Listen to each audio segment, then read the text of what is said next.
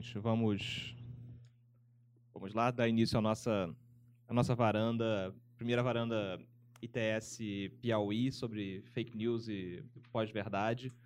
É, deixa eu agradecer a presença de todos, antes de mais nada. Sou o Carlos Afonso, diretor aqui do, do ITS. É um enorme prazer ter vocês nesse nosso, nesse nosso evento aqui hoje. Um evento um pouquinho diferente. É, era para ser uma varanda lá fora, no final de um dia ensolarado, com um pôr do sol bonito, aqui por volta de 5h30, 5h45, enfim, as pessoas iam chegando, teríamos um evento lado de fora. Então, fazemos um evento indoors hoje, por causa da chuva que pegou o pessoal na hora que estava saindo de casa. Mas, enfim, fomos um pouquinho diferentes, mas acho que não impede a gente fazer um nosso bom debate, ainda mais com um tema tão interessante como, como o tema que a gente tem que a gente tem para hoje. Então, rapidamente, só passar um pouquinho das regras da casa e de como a gente funciona nessa conversa de hoje. É, para quem está vindo pela primeira vez numa varanda do ITS, primeiro, é, acho que é importante a gente estimular o, o vencimento de uma, o vencer aqui uma dificuldade é, epistemológica, que é o fato de a gente não estar numa varanda, embora o evento se chame varanda, estamos fazendo o evento hoje dentro do, do ITS e não lá fora. É, segundo, as varandas do ITS sempre são eventos informais, ou seja, a ideia é que a gente tenha uma fala rápida de 10 minutinhos, pouquinho mais de 10 minutinhos, de cada um dos nossos, dos nossos palestrantes, panelistas, e a partir dali a gente entra numa roda de conversa, de discussão sobre o nosso tema da noite. Hoje a gente fala sobre fake news, pós-verdade, fronteiras da liberdade de expressão, olhando aí o futuro do jornalismo, da internet, a partir da usando como lupa essa discussão sobre a pós-verdade e as fake news. A gente tem hoje aqui com, com a gente a, a Daniela Pinheiro. Vou ler rapidinho um pouquinho só da bio de cada uma das nossas das nossas panelistas hoje. Então, Daniela Pinheiro, repórter da Piauí desde 2007, coautora de Vultos da República e Tempos Instáveis, ambos publicados pela Companhia das Letras. Passou pelas redações de Veja, Folha de São Paulo, venceu quatro vezes o prêmio Troféu Mulher Imprensa, duas vezes o prêmio Comunique-se bolsista da John S. Knight Journalist Fellowship de Stanford e diretora do novo projeto digital da Piauí. É, temos também aqui com a gente hoje à noite a Cristina Tartaglia, que é diretora da agência Lupa, pioneira na checagem de notícias no Brasil e autora do livro A Arte do Descaso, é, da editora Intrínseca, foi repórter e diretora assistente do jornal o Globo e repórter e editora do site da revista Piauí. E também temos hoje conosco a Cláudia a Gorfinkel, que é líder de parcerias de mídia para a América Latina do Facebook, formada em jornalismo pela USP, mestre em mídias digitais pela Universidade de Londres e MBA executivo pela Dom Cabral. Diretora de, foi diretora de conteúdo da Microsoft no Terra e repórter da BBC Brasil em Londres e da Folha. Então, gente, como vocês podem ver, a gente tem um painel é, só de mulheres, uh, para um debate muito importante uh, sobre o futuro da, do jornalismo, da internet e o debate sobre liberdade de expressão usando como foco fake news. Vamos com você. Eu? É, boa noite, gente. Obrigada aos survivors aqui que chegaram na chuva, né? E obrigada também, ITS, pela parceria. Espero que seja a primeira de muitas.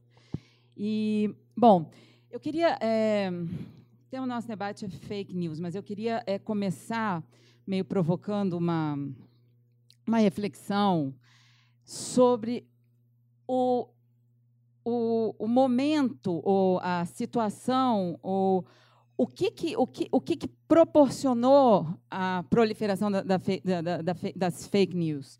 Então, é um pouco a minha pergunta é como que o bom jornalismo abriu espaço para o mau jornalismo. E daí, nesse mau jornalismo, enfim, surgem as, as fake news, surgem as propagandas, porque eu acho que ao longo aqui desse debate hoje a gente vai ter que fazer uma diferenciação entre o que é fake news e o que é propaganda. É, Breitbart é propaganda, não é news. Então, é, eu, eu, eu, queria um exemplo que me veio em mente, e vocês devem, devem estar fresco na cabeça de vocês também, é aquela história da carne, de três semanas atrás. Ah, às seis horas da manhã de uma sexta-feira, ah, os, ah, todos os sites eh, das maiores revistas e jornais do Brasil e blogs, enfim, deram uma notícia que havia não sei quantos quilos de carne podre, feita salsicha feita de jornal, de papelão, enfim. É, eu, aquilo foi uma, uma, coisa muito curiosa, porque, obviamente, que parecia verdade. Né? A gente sempre ouve falar que salsicha era feita de jornal. Não sei, eu sempre ouvia falar desde pequena. Então, na hora que eu li, falei, nossa, tá aí, olha, estava certa. E, e, mais o que a minha curiosidade foi o seguinte: eu liguei para um amigo meu que tem uma agência de clipagem de notícias, a Media Log, em São Paulo. Ah, no, na, e ao longo do dia eu falei para ele, vamos tentar fazer, porque era rapidamente assim, às sete horas da manhã a notícia era carne podre salsicha de papelão. Às dez e meia já era mais ou menos assim, a carne adulterada, é, problema na embalagem. Às cinco, quatro e meia da tarde já era, pera lá, não é bem assim. Às seis da tarde a notícia era outra e os jornais publicaram uma manchete completamente diferente daquela da primeira notícia das sete horas da manhã. E aí qual que era a curiosidade? A gente queria ver, eu que fiquei curiosa em saber quem eram as pessoas que editavam essas notícias, né, que estavam nas redações naquele momento. Então, às sete horas da manhã, quando chega uma notícia dessa, quem está na redação são estagiários, que ganham 400, 500 reais por mês. O que indicou para mim muito claramente o desprezo que as redações ainda têm pelo digital, que é hoje o, de onde você tira a notícia, no seu celular, enfim, ninguém está tá, tá esperando chegar o jornal. Né? É, à medida que os editores e os repórteres mais experientes chegavam, a notícia ia mudando de cara. Então, assim, chegavam os repórteres, a notícia ia ficando menos falsa. Né? Até ao longo do dia, quando no final, no fechamento, quando você tem realmente o staff ali né, mais qualificado da revista, decide fazer a edição do dia seguinte e a notícia é outra. Aquilo, aquilo quis me dizer várias coisas. assim. Aquilo indica, é, primeiro, como eu falei, como ah, um desprezo, eu acho, das redações ainda pela, pelo digital. E eu cito aqui um caso, o meu caso, por exemplo. Eu, durante 10 anos, eu fui repórter sênior da Piauí, fiz ah, perfis, matérias longas. E no ano retrasado eu ganhei uma bolsa em Stanford e, enfim, decidi fazer um projeto digital para Piauí que a Piauí nunca teve uma, uma presença digital relevante. Houve tentativas de se fazer, mas havia um entendimento do, do próprio publisher da revista que não era uma necessidade. O que hoje, dez anos depois, me parece uma, uma tentativa até, uma, um entendimento até correto, porque esse vagar da Piauí nesses últimos dez anos foi o que pro, proporcionou a gente ter um, um, construir um DNA muito sólido, né? Quer dizer, saber como ter tempo para escrever, ter tempo para apurar, ter tempo para checar uma matéria. Aquela coisa meio, olha, tem deadline, tem que chegar amanhã. A Piauí não teria sido o que ela virou. Mas, dez anos depois, enfim, chegou uma hora que não dá para você viver hum, no mundo de perlim-pim-pim ali, né? que você está falando para as mesmas pessoas há, há, há, há, praticamente dez anos. E quando eu fui, quando eu saí da minha, do meu cargo de, de editora sênior e tal, não sei o quê, para querer virar a diretora da operação digital da Piauí, o próprio João Moreira Salles falou para mim: você está fazendo uma bobagem. Você vai desaparecer, você vai sumir. Isso aí é uma coisa, você vai querer, daqui a pouco você está fazendo matéria de lista, de não, não sei o quê. Não, não, não, não. Mas é isso que não é o negócio. Então, assim, existe ainda, eu acho que muito nas redações, mesmo as que já estão com, enfim, com estruturas digitais montadas há muito tempo, não são ah, pessoas, ah, os mais experientes repórteres, não são é, os editores com mais, é, mais gabaritados, só em, em, acho que em, em raríssimos casos. É, é, são pessoas mais jovens, são pessoas que eles acham que elas têm que entender da, da URL cacheada, entendeu? Quando não tem, que você tem que. Enfim, você tem que entender de jornalismo né, para fazer esse tipo de coisa.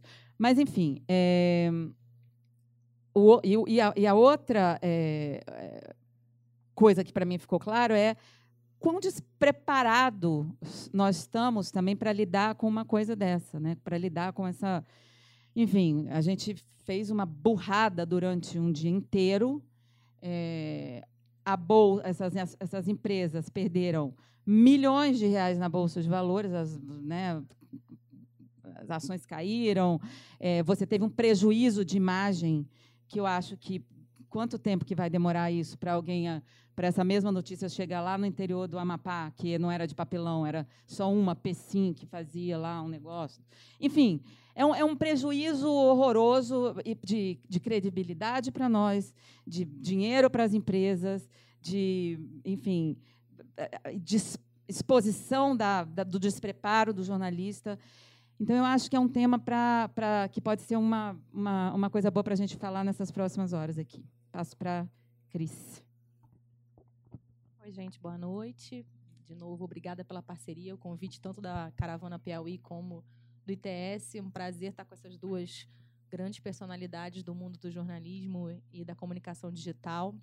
É, bom, eu, eu, pego esse gancho da Daniela, porque o que eu trago hoje para vocês é assim, a certeza absoluta de que qualquer um nessa sala e fora dela pode ser vítima de notícia falsa. Eu acho que as pessoas não têm dimensão do que a gente está falando. É óbvio, imagino que todos devem ter visto semana passada, nos últimos dias, a história do casal de Anaruama. Né? De repente, a gente desce aqui, pega o nosso carro e tem um, 50 pessoas achando que, porque você está dirigindo um carro branco, você sequestra pessoas e te, se dão o direito de linchar. É, isso foi um caso emblemático no Rio de Janeiro, é, mas eu queria contar alguns outros, assim, porque realmente é uma coisa, e é o que me levou para o universo do, do, do fact-checking, assim, não sei quantos de vocês seguiram o atentado de Nice. É, né, o caminhão passou, atropelou, sei lá, acho que 80 pessoas na, em 14 de julho do ano passado. E eu queria dar uma dimensão de que não interessa onde você esteja e qual língua você fale, qual seja a sua nacionalidade, você poderá ser vítima de notícia falsa. Existe um professor é, é, que mora no Canadá, um nome impronunciável, gente, desculpa. Ele é um, ele estava na casa dele e de repente o Twitter dele começa tu, tu, tu, tu, tu, tu, tu, aquele alarmezinho de celular horroroso e ele se dá conta de que uma foto dele ele é uma, uma pessoa da religião Sikh, ou seja, ele tem uma foto, ele fez uma selfie, ele ganhou um iPad, ele fez uma selfie dele mostrando o iPad na frente do espelho. Então ele está com o celular na mão e o iPad aqui abraçado e ele está com um turbante Sikh. Ele faz uma selfie, posta isso e o que, que acontece? Alguém, que jamais saberemos quem, né? A internet não perdoa quando a, internet... a gente faz foto com o iPad, né? Não faz, é não pode, né, gente? Cafona. É um negócio assim, pá. Bom, alguém pega essa foto e troca o, ah, o celular dele por um detonador, o iPad dele por um corão, a roupa dele, que é xadrez, por um colete à prova de bombas, posta isso na internet, marca ele no Twitter e ele passa a ser o homem que foi responsável pelo atenta atentado do caminhão. Isso nunca, o cara nunca pisou em Nice. Ele nunca foi à França. Agora vocês imaginem o que é isso para você, para sua família, para os seus filhos. O que é isso na sua vida? Hoje em dia, assim, isso já foi reportagem farta é, entre as plataformas de checagem. Ele, esse senhor, ele hoje tem um, um tweet fixado, assim, né? É, ele fala isso, ele fala assim: "Eu não sou". E aí tem lá o link para você ler a história dele toda. É, e aí tem matérias do New York Times, matérias no Washington Post, ok. E aí você fala assim, ah, resolvemos, né? Aí tá assim, aí o jornalismo fez o seu papel e botou a coisa no lugar certo. O que, que aconteceu? Atentado de Estocolmo. Quem é o culpado do atentado de Estocolmo? O cara, porque é caminhão. Caminhão que passou agora? Foi Estocolmo, né? Então, assim, o cara vai viver a vida inteira dele se desculpando e se é, é, é, se policiando, porque numa bobeada dele, ele vai ser assassinado porque alguém vai achar que ele realmente é o terrorista de Estocolmo ou de Paris. Então, assim, não tem, não tem barreira. O, o, o, o, risco que corremos é grave, é sério. Né? A gente não precisa. Acho que todos também se lembram da Fabiana de Jesus, 33 anos, morta no Guarujá, é, depois de ter sido confundida pelos seus vizinhos por, por conta de um retrato falado que tinha sido postado por uma página de Facebook chamada Guarajá Alerta. E a, a retrato falado parecia assim com ela. O que, que aconteceu? Se vocês derem um Google aí, vocês vão encontrar o vídeo. Não aconselho ver o vídeo. Que ela sendo linchada, arrastada pelo cabelo no meio da rua, sendo pisoteada. Ela morreu de traumatismo craniano no mesmo dia. Então, assim, a gente fica no mundo do fake news e, assim, a Lupa, ela... É, falando um pouco assim, eu não sei se todo mundo conhece a agência Lupa. A, a Lupa é uma empresa que tem 18 meses de vida e é uma filosofia de vida, na verdade, porque é uma coisa em que eu, eu para além do meu amor ao jornalismo, é o, a minha, o meu serviço, é o que eu acho que eu posso prestar ao mundo é des, né, desmitificar, desmitificar ou apontar as podridões que circulam por aí. E, e, e, a gente vive muito nesse universo da na notícia falsa, do político que mente. Né? Tem uma coisa assim, mas a gente está falando de vida real. Outro dia eu tive uma reunião com delega, o pessoal da delegacia de de crimes de informática, não foi eu não, tá, gente? Foi um dos meus repórteres. Estou aqui fazendo um exagero, coisa que um checador não pode fazer. É, e aí eles me contaram o seguinte: vocês não têm dimensão da quantidade de queixas que são registradas todos os dias com coisas do estilo do que aconteceu com o canadense. Assim, é uma é uma uma situação que não estamos preparados como sociedade para enfrentar a nossa polícia não está preparada, a nossa justiça não está preparada, as nossas leis não estão preparadas e aqui estamos vivendo isso. Então, assim, a checagem ela entra nesse exato momento, assim, é cada vez mais importante é, a gente preparar o, o, o, não só o jornalista, eu insisto, fact-checking não é uma coisa só para jornalista, fact-checking é uma coisa para qualquer cidadão, da vovó à criança, ao colégio, né, a qualquer um, o químico, matemático, físico, porque quem aqui não compartilhou há uma semana atrás que a Copenhague estava dando mil ovos de graça? Todo mundo, né? Meu marido me mandou, quase matei ele, porque pô, não dá para marido na checadora ficar distribuindo porcaria, quase quis matá-lo. Não, é não? Falei, fala sério, vai lá buscar teu ovo então, pô. ah, pô, fala sério. Então, assim, e o cara tá, assim, meu marido, meu queridíssimo senhor, ele tá, ele tá, cansado de ouvir falar de fake news. E aí, aí ele cai também, assim, não dá, sabe? É, então, assim, essas técnicas, e a, eu acho que a, a, o, o, aporte que eu posso dar aqui nesse debate hoje é isso, assim, existem técnicas, é, existe processo, existe metodologia, existe seriedade, existe jornalismo. É, e, assim, a, a Lupa, ela lançou uh, no dia, não sei se vocês, se vocês viram, o dia 1 de abril, o dia da mentira, o dia 2 de abril passou a ser o dia do fact-checking, que é o dia da verdade.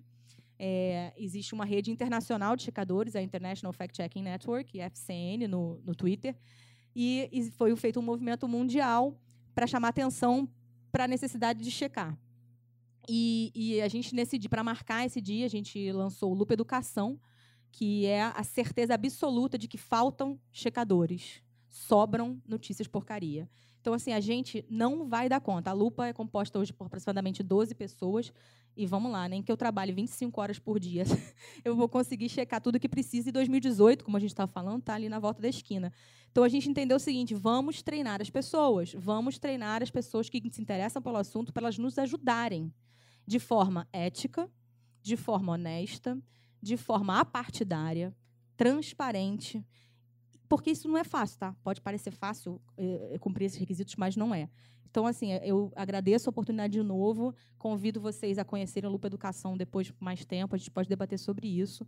E segue o convite, assim, a gente precisa, no Brasil, de um exército de checadores. Para vocês terem só uma ideia, um ponto que eu falei, que eu ia dizer, acabei não esquecendo, porque tem uma maluquice aqui. É, só para vocês terem uma ideia, fact, como é que o Brasil está atrasado, na, tanto na produção do fact-checking como no treinamento em fact-checking. Exi, uma das, assim, existe fact-checking no mundo do jeito que a gente conhece desde a década de 90. Tá?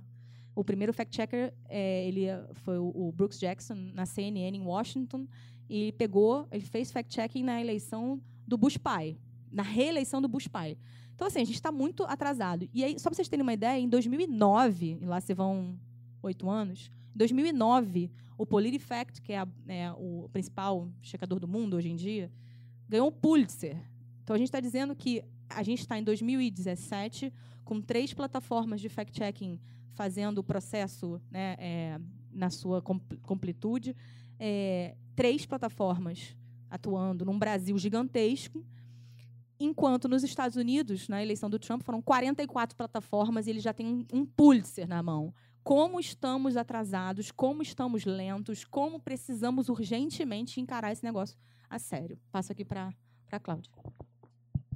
Rapidinho, obrigado, Cris. É, queria prestar solidariedade ao seu marido. Eu também falo várias besteiras sobre direito administrativo lá em casa e também sofro bullying. É, mas dois recadinhos importantes, gente. É, para quem chegou, para quem chegou depois, a gente tem uma mesa com alguns salgadinhos e brigadeiros aqui. Fiquem à vontade. A ideia é fazer disso uma conversa informal. Então, caso vocês queiram, enfim, não me tenham como um guardião que está aqui parado, tá, enfim, autorizando ou não, enfim, o seu ingresso a essa outra parte é, aqui do, do, do ITS. E o segundo aviso Cláudia pediu para avisar que ela vai ter que sair 8 e meia por causa de um voo aqui no, no, no Santos Dumont. Então, só fazendo aqui o aviso de, de início, mas Cláudia, por favor. Palavra. Gente, já peço desculpas, mas é, realmente terei que sair um pouquinho mais cedo. É, espero que nesse uh, tempo que a gente tenha junto aí a gente consiga uh, ter uma boa discussão e claro que a discussão pode continuar sem a minha presença e depois eu contribuo de alguma outra maneira caso necessário. Mas vou pegar dois ganchos aqui que as uh, meninas falaram, que a Dani falou a coisa da, da parte online de quem está cuidando disso, né, nas redações. E hoje, é, acho que a porta de entrada para a notícia, como as pessoas descobrem notícia, é muito variada. Né? Antigamente era a homepage dos portais, era o principal lugar, era a gente brincava nas redações que era, gente, preciso vender minhas matérias para home do portal, se for chamada vai ter uma super audiência, se não for, meu Deus, quem vai descobrir que eu escrevi aquilo? E hoje existem outras maneiras de distribuição desse tipo de informação em redes sociais, um, um, uh, bem importante, né? Então, até para quem chegou depois, é, eu trabalho no Facebook na área de parcerias estratégicas um, e então as redes sociais elas são é, super importantes nessa divulgação do, de, de, de, conteúdo, né? E, ela, e, são parte hoje intrínseca do, do, do dia a dia da, da, das redações. Então acho que isso primeiro é, um, é uma coisa interessante de se discutir, que quer dizer se a gente coloca, antigamente colocava-se pelo menos os principais jornalistas para fazer a, a, a, capa do jornal, né? Por que não colocar também pessoas super experientes para editar as, as, redes sociais e, enfim, as capas online dos, dos, dos portais. Então, é, acho que essa é uma outra discussão que é super importante ser feita, porque realmente não pode se considerar redes sociais ou uh, o online como secundário hoje em dia. E no gancho da, da da Cris também nessa coisa de, de divulgação, o que, que é, e que não, não são simplesmente uh, os jornalistas que precisam saber e, e, entender e fazer a coisa da apuração, mas que a gente precisa informar e ajudar as pessoas a entenderem como se informar e como uh, identificar uma boa notícia, como fazer esse filtro. É, por, com esse gancho eu entro um pouco no o que o Facebook tem feito, que eu acho que muita gente quer saber, para entrar nessa discussão mesmo como uma plataforma, né? Então, é, a gente reconhece que a gente é parte desse ecossistema, a gente precisa estar envolvido nessa discussão e precisa participar desses debates. Uh, então, acho que isso é um ponto super importante. E a gente tem tentado, tem uns três pilares importantes aí que a gente tem tentado endereçar para para trazer essa essa para deixar a coisa uh, do, do, fake news que a gente chama tem falado bastante de notícias falsas mesmo né é, bem uh, uh, endereçadas, enfim, trata, tratadas de uma maneira bem importante dentro da, da plataforma. Então, a primeira delas, e a Dani citou muito bem a matéria que a Folha fez, a Ilustríssima fez, uh, acho que um mês por aí, comentando como que era a indústria do, do, das notícias falsas no Brasil em que ela falava, a, matéria citava que, enfim, tinha um, um, uma pessoa específica em, Minas Gerais, né, em Poços de Caldas, é, publicando, fazendo vários sites em que essas notícias eram divulgadas. Né? Uh, e o principal incentivo dessas pessoas, e a gente viu isso também com eleições americanas e tal, é financeiro certo? Então, é, esse é o, acho que o primeiro ponto importante de ser tratado e o Facebook ele tem um, endereçado isso de maneira que a gente está eliminando a, a, essas pessoas não conseguem mais fazer é, patrocínio de posts, não conseguem mais usar as nossas ferramentas de programáticos para uh, monetizar com esse tipo de, de serviço. Acho que cortando isso, a parte financeira já é um pilar super importante. Uh, você, você tira a coisa. Se eu estava ganhando dinheiro, as pessoas clicam e elas caem num site em que tem 15 banners para um parágrafo de, de texto. Se você corta esse incentivo financeiro, você já está endereçando esse problema de uma maneira interessante, é, desincentivando esse tipo de, de divulgação.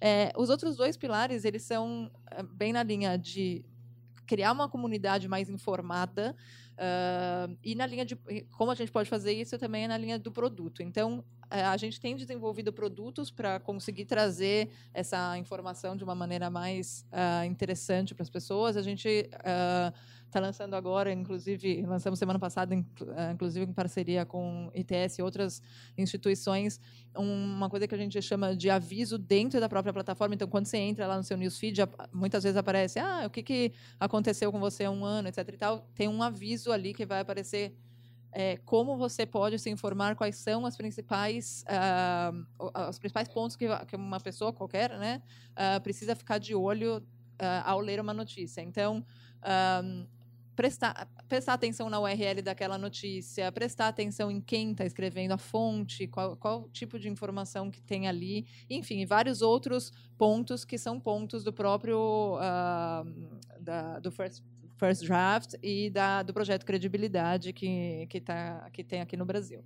Então, são algumas uh, são mudanças de produto, isso depois vai ficar. Todo mundo vai receber esse aviso, todo mundo que tem Facebook. A partir da semana passada foi divulgado, é um, um, um rollout bem amplo, né? A gente não faz esse impacto para todo mundo no mesmo dia, mas todo mundo vai ser impactado por esse tipo de, de informação. E é uma coisa interessante, as pessoas vão ver aquilo e depois vai ficar disponível ali no nosso central de ajuda, enfim, é uma coisa que fica ali realmente para as pessoas poderem se informar e é, é uma mudança no, no nosso produto. Tem outras mudanças, tem outras uh, particularidades de, do produto e uma das coisas que a gente lançou é o News Integrity Initiative, que é, uma, é um, foi um consórcio feito, que foi anunciado também na semana passada, com 25 instituições, um, para discussão de, é, de News Literacy, né, que se chama, então, que, é, como, como fazer a discussão da notícia o que é a notícia, como, como uh, informar melhor as pessoas a entender e identificar o que é uma notícia verdadeira, de, com credibilidade, uh, em, em, quem elas podem confiar e o que não. Uh, e como compartilhar isso. E dentro do produto, a gente tem umas outras coisas que não estão disponíveis ainda no Brasil, mas que já foram lançadas nos Estados Unidos, França, Alemanha e esperamos que uh, uh, como a gente funciona é que a gente vai testando nesses países, evoluindo o produto e fazendo lançamento em outros lugares. Esperamos que chegue logo ao Brasil também, que é a coisa de uh, checagem de notícia. Então, as pessoas elas podem falar, gente, isso é uma notícia falsa, é, denunciar, fazer essa denúncia pelo próprio feed. E a gente fez associação com agências de checagem que são signatárias do, do Instituto do Pointer, uh, para que essas agências elas possam falar, olha, isso realmente é uma notícia falsa e colocar ali a notícia verdadeira. O que, que acontece com isso? O algoritmo ele tem um, é, ele cai no ranking, cai bastante no ranking do, do, do, algoritmo a distribuição dessa notícia. E se a pessoa ainda assim ela quer compartilhar essa notícia, ela vai receber um alerta falando que essa notícia foi uh, disputada por uh, uh, agências de, de, checagem e que a notícia verdadeira ou enfim a informação verdadeira ela está num outro link, né? Então assim, você inibir as pessoas a fazerem esse tipo de compartilhamento. É, e dentro do, não sei se todo mundo escutou, e é o meu último pilar, meu último ponto, que é o projeto do Facebook para jornalismo, que ele tem tanto essa, essa parte da, da informação para as pessoas comuns, como dos próprios jornalistas. Então, a gente tem lançado ferramentas, uh, uma delas chama CrowdTangle, é uma ferramenta que ajuda muito na curadoria de conteúdo, a, a, a conseguir buscar informação, a conseguir fazer apuração de, de notícias, que, e, enfim, é, é, informações que estão circulando nas redes, é, para ajudar também os jornalistas a terem mais ferramentas e mais embasamento na apuração de notícias uh, online dentro das, das redes sociais.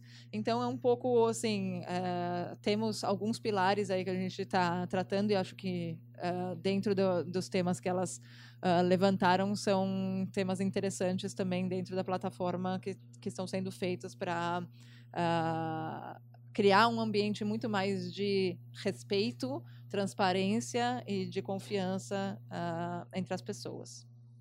Legal, obrigado, Cláudia. É... Antes da gente passar a palavra para que vocês possam começar a rodada de perguntas, deixa eu só aproveitar que a gente está fechando esse primeiro, essas primeiras contribuições e acho que tem uma, tem uma ausência aqui na conversa e aí eu queria provocar o nosso, nosso painel aqui para tentar chegar numa boa definição do que seria fake news ou uma notícia falsa já que acho que esse é um dos tópicos que trouxe vocês aqui para o debate, e é um tema em que o conceito em si também é debatido. Então, acho que eu passaria a bola para vocês com duas perguntinhas. E, e aí é para quem quiser pegar a pergunta. É, primeiro, como você conceituaria fake news? E aí, pensando um pouquinho em internet, é, quando se fala na atuação, seja pela empresa que explora a plataforma, ou uma agência de checagem de fatos, em conjunto, numa parceria, ou um terceiro que vai atuar sobre o controle do conteúdo que é publicado na plataforma, acho que todos concordam que o efeito da notícia falsa é um efeito que é negativo, que é pernicioso pra, para a plataforma. Mas também sabemos que muitas das críticas que se fazem à forma pela qual se combate a fake news é identificar isso com censura, restrição à liberdade de expressão, quem vai dizer o que é falso, o que é verdadeiro. E essa é uma, essa é uma geleia geral da crítica que a gente vê muito sobre as iniciativas que têm sido feitas para combater fake news em plataformas digitais. Queria ouvir um pouquinho como é que vocês reagem a essas críticas. Então, vamos lá? Bom, essa é uma provocação gigantesca. É, na IFCN, nós somos 114 plataformas em 47 países e até agora a gente não chegou num consenso que diabos é fake news. É, e todo mundo trabalha com isso todos os dias, né? E aí eu, o que eu posso aportar é o que eu levo para lá. É, eu acho que fake news e pós-verdade são conceitos gourmetizados de coisas que todo mundo já conhece há milênios, que é a velha e boa mentira, que sempre existiu e sempre existirá, independente de checagem Facebook, bom jornalismo, certo? Então, assim, eu gostaria de tirar da sala, apesar da gente ter uma palestra que usa essa palavra, tirar da sala, a gente, fake news é mentira e acabou. Assim, não, não, né? É, não é, como a Daniela apontou bem, propaganda é outra coisa, né? Assim, eu vou usar dois exemplos assim, né? O que o antagonista faz pode ser fake news, mas na maioria das vezes é propaganda. O que o 247, para usar o sistema oposto, faz, pode ser fake news também, mas na maioria das vezes é propaganda. Agora, o que o Pós de Caldas faz, não tem dúvida, certo? O cara é caça-clique. O cara dizer que Gilberto Gil xingou o Moro, e fazer com que os dois efetivamente briguem na vida real, isso nunca aconteceu, e você provoca um caos, isso não tem dúvida que isso é mentira deslavada. Então, assim, é, eu tenho um pouco. Assim, na, na IFCN a gente tem um pouco de implicância. Falar assim, cara, vamos parar de gourmetizar as coisas, né? Cara, basta o, paleta mexicana, que as coisas todas, de repente, né? Um sorvete virou paleta mexicana. É um negócio, tem uma necessidade de criar conceitos novos, expressões novas, e aí usa aquele inglês cool para falar coisa que a gente já conhece. Agora, acho muito importante o ponto que. Não sei se foi clara assim também, não sei se estou só polemizando mais. É, depois a gente ouve as outras duas. O, o, o que eu acho sobre censura é a resposta. Essa também é uma pergunta que todo checador tem que responder quase diariamente. Assim, no meu Facebook você vai ver ali os comentários, são todos esses assim: ah, seus censuras, né? Vocês são os donos da verdade. Outro dia chamaram a gente de milícia do. Como é que é? é alguma coisa assim, milícia do, da, da, da, milícia do Platão, um negócio. era um negócio assim, eu falava, cara, até eu entender o que o cara tinha falado, demorei. É, mas que genial, sério, Platão. Era uma coisa assim. Não, mas acho uma que, que meus seguidores são muito inteligentes. Mas uma milícia, é, milícia platônica não é muito eficiente, né? Enfim. Era uma coisa assim, ó, milicianos é. da verdade. Não, justiceiros da verdade. Justiceiros da verdade. Tá bom. Assim. Aí é mais efetivo. É mais efetivo. Mas tinha um negócio de Platão também que eu não estou me lembrando. Gente, assim, era um negócio que tirando, sem tirar nem pôr. É, eu não tenho a menor condição, nem financeira, nem humana, nem de informática, de derrubar uma mentira, de, de botá-la desaparecer, né? Não, não tenho. O que eu tenho é a, possibilidade de oferecer uma opção. É, existe um estudo da Social Flow, que é uma empresa americana que mede, monitora coisas na internet, que é o tal da lei do tweet falso. Eles mediram assim dois tweets feitos pela NBC de Nova York, um, um que era um dado e de, errado e o outro a correção do dado errado. E eles mentir, eles mediram, né, o tamanho da mentira e da verdade. Cara, aí você tem que chegar à conclusão óbvia de que a correção ninguém lê. Então aqui precisa fazer, acho que são, não me lembro agora o dado exato, vai, mas é tipo cinco ou seis vezes a correção para você alcançar o mesmo nível de entrega da, do dado errado. Então vai vendo aí a quantidade de trabalho que tem para checador. Então é, o ponto é censura, desculpa, não, porque o conteúdo porcaria seguirá lá. Eu não consigo derrubar isso para sempre. É, o que, que, o que, que pode ser feito? O que, que a gente? Por que, que eu não sou justiceiro da verdade? E aí eu acho que isso é bem importante. A IFCN é um grupo muito sério, existe há muito tempo, e ele prega cinco códigos, cinco tópicos do, do código de ética é, e conduta para ser um bom checador. E eu faço esse alerta porque vocês verão, até 2018, a proliferação de plataformas e iniciativas de fact-checking. Haverá a verdade sobre fulaninho, a verdade sobre ciclaninho, e naquelas páginas se praticará um suposto fact-checking que omite tudo que é falso daquele fulaninho e omite tudo que é falso do ciclaninho. Então, assim, por favor, eu acho que a gente tem que ah, espalhar essa informação. Para ser um checador sério, você precisa cumprir cinco coisas que parecem simples, mas não são. Primeiro, apartidarismo. Ser super honesto com seu apartidarismo. Você tem que ter um controle do que você está fazendo. Você está sendo eu, eu tenho uma tabela lá enlouquecida, né, de quantos falsos eu dei para fulano, de se eu estou falando muito do Dória, se eu estou falando muito do Crivella. Você tem que ter certeza de que você não está sendo ferramenta para ferrar alguém ou fazer bem alguém. Primeira coisa. Segundo, transparência da sua metodologia. Parece besteira, mas se você não ensina para as pessoas como você faz o seu trabalho, por que é que você acha que as pessoas vão acreditar em você e não naquele velho jornal que elas já não aguentam mais? Se, terceiro, Transparência nas fontes. Não existe fact-checking que o leitor não possa rechecar. Isso é velho jornalismo. Não acreditem em plataformas de checagem que não disponibilizem todos os dados apurados em hiperlink. Não acreditem em plataformas de checagem que usam off, fontes palacianas, desculpa, my ass. Na boa, assim, não dá. Ninguém aguenta. Isso não é checagem, isso é velho jornalismo. Tá? Quatro, não acreditem em plataformas que não tenham transparência do seu financiamento, porque atrás a, a, o grande problema da imprensa brasileira hoje em dia é que você falar, é que você sempre vai acreditar que você vai ler o jornal tal e vai estar o interesse da família Y sendo defendido, ok? Então assim, você tem que ser claro. Assim, a lupa, ela é só para esclarecer, ela é, tem o financiamento. O João Moreira Salles põe dinheiro na lupa, mas a lupa busca receita revendendo seu conteúdo para a CBN, para a Folha de São Paulo, para a revista Época, para a Catraca Livre e vai, certo? Para tirar isso logo da sala. Então, assim, financiamento transparente. E, por fim, uma coisa que acreditem não é praticado no Brasil de forma honesta: política de correção. Amigo, errou, corrige. Não esconda, não delete. Faça lá a lei do tweet falso e corrija cinco vezes errar é normal. O checador tem que errar menos, né? Porque senão perde a credibilidade e acabou de uma vez. Mas, assim, não tem jeito de você. Se não tiver esses cinco. Eu acho isso você falou muito bem, assim. Ah, daqui a pouco a gente vai ver um flood, vai sair a notícia falsa do feed do Facebook e vai entrar 55 mil checadores. E aí você vai falar, putz, agora eu checo quem é que eu acredito. Eu tô, assim, honestamente, existe um, esses cinco tópicos foram construídos à base de muito esforço por 114 plataformas dos mais diversos países. Tinha chinês, tinha turco, tinha indiano, tinha americano. Isso é um consenso mundial, esses cinco tópicos. Sem eles, não é checagem. Eu, eu acho que isso tudo volta para aquela minha primeira, naquele comentário, de que eu acho que não existe, é, quer dizer, notícia falsa, mentira sempre teve. Qual que é a diferença agora? Por que, que isso está esfregado na nossa cara 24 horas?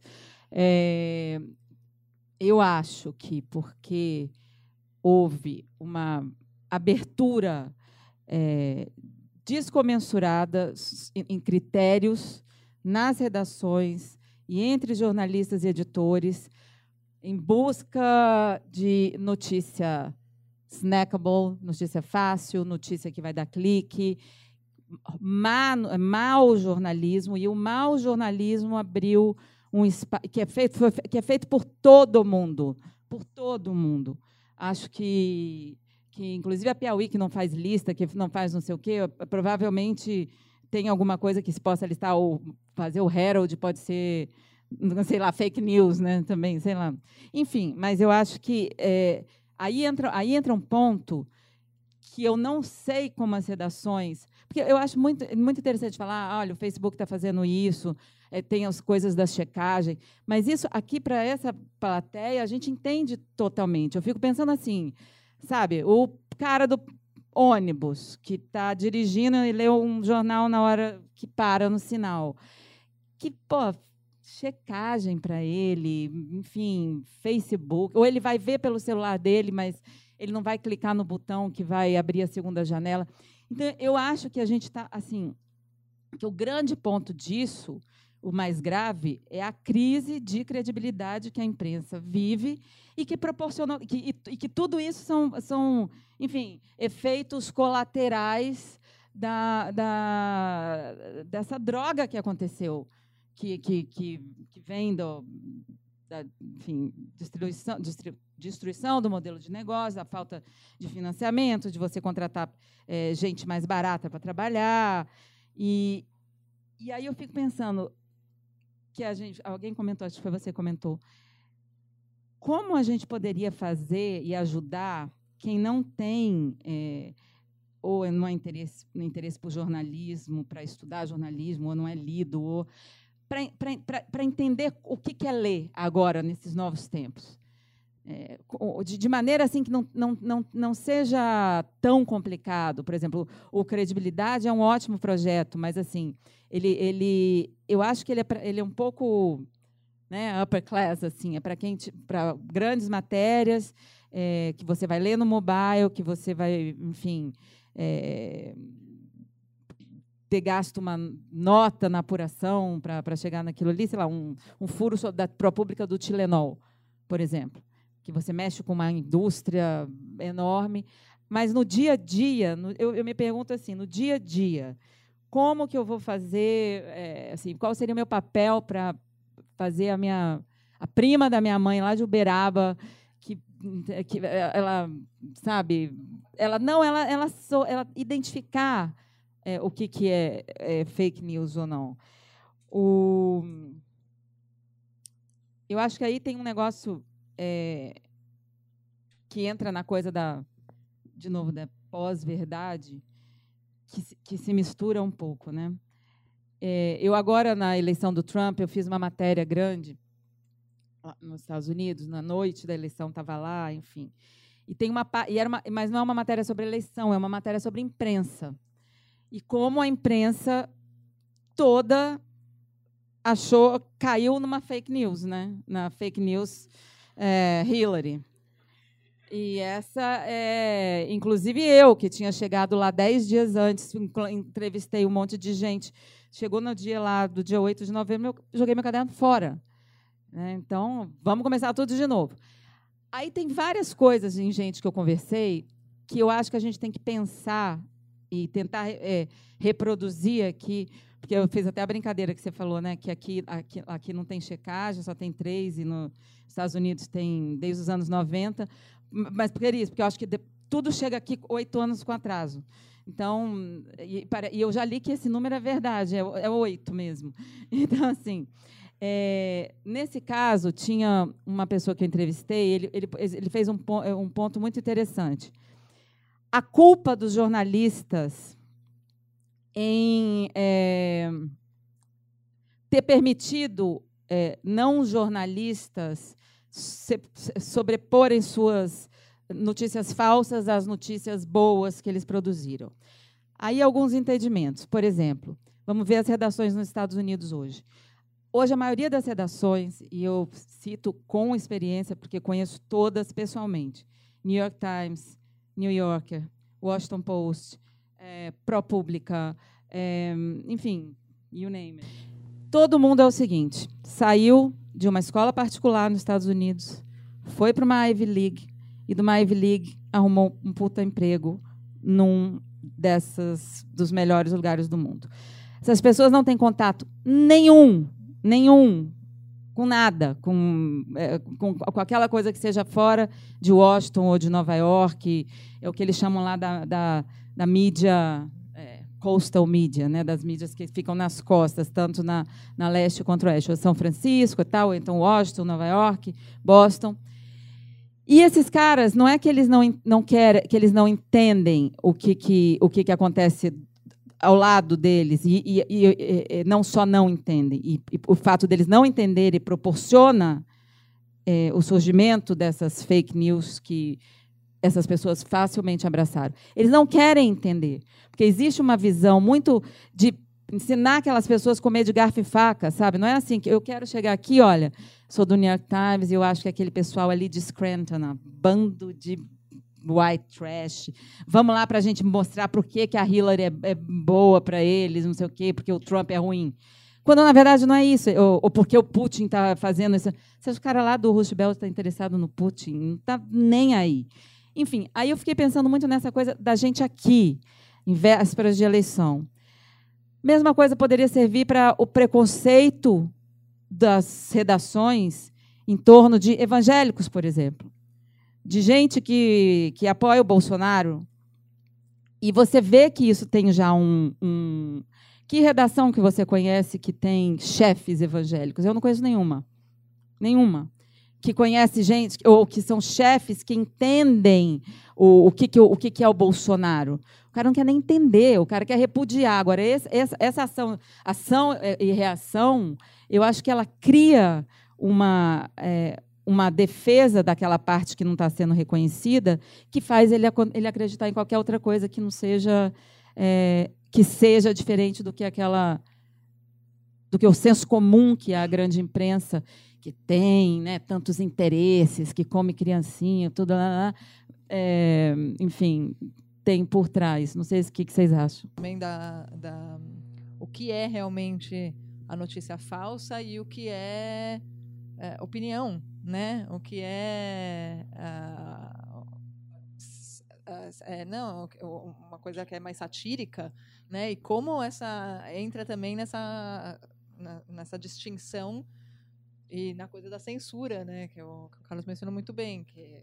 a gente acho que não estamos num papel de uh, censurar nada, uh, muito pelo contrário, as informações e as opiniões elas têm que circular e assim é, tem gente que vai estar super interessada em uh, notícias do Trump, tem gente que vai estar muito mais interessada em notícias da Hillary. É, e as, enfim, as pessoas elas têm que poder ter acesso às informações e às notícias uh, do que elas têm interesse, né, do interesse uh, de consumir. É, o que precisa realmente ser cortado pelas raízes é a parte da mentira pura e simples. A, uma coisa que, que fere, que na verdade prejudica as pessoas, né, que estão envolvidas naquilo. Então, mas ao mesmo tempo, como as pessoas, como informar melhor as pessoas, como é, é, e eu acho que é uma discussão que é, tem que ser feita por vários meios, né? É, as plataformas têm responsabilidade nisso, os grupos de mídia têm grande responsabilidade nisso, e, e as universidades, enfim, a academia tem uma, grande responsabilidade nisso, como juntar essas forças para que as pessoas, é, é, a, sua tia, o, a pessoa, o motorista no ônibus, é, as pessoas uh, do dia, que estão aí, que não são ligadas a esse universo, como elas podem identificar, se informar melhor e saber exatamente o que elas estão compartilhando, o que elas estão uh, consumindo e que tipo de informação elas estão levando para casa, né? Então, eu acho que tem um debate que acho que está muito incipiente mesmo. Acho que tem. Ninguém. É, é, exatamente. Acho que é uma coisa que assim, tá todo mundo tateando ainda esses. Uh, os consórcios, uh, inclu inclusive esse que a gente acabou de formar, a, a iniciativa com esses 25 instituições, é para é esse tipo de discussão. Né? O que fazer? Então, assim, já temos algumas soluções, como uh, 10 coisas, 10 passos práticos que vocês podem fazer ou saber para entender o que vocês estão consumindo. Então, isso já é uma maneira de direcionar, mas a conversa está assim, começando, muito pequena. É, e aí tem muito para evoluir. Eu acho que é um campo bem fértil de, de discussão. E aí, voltando só uma coisa da transparência, é, ouvi um, um, jornalista do Guardian falar esse, esse, semana passada num festival internacional de jornalismo na Itália.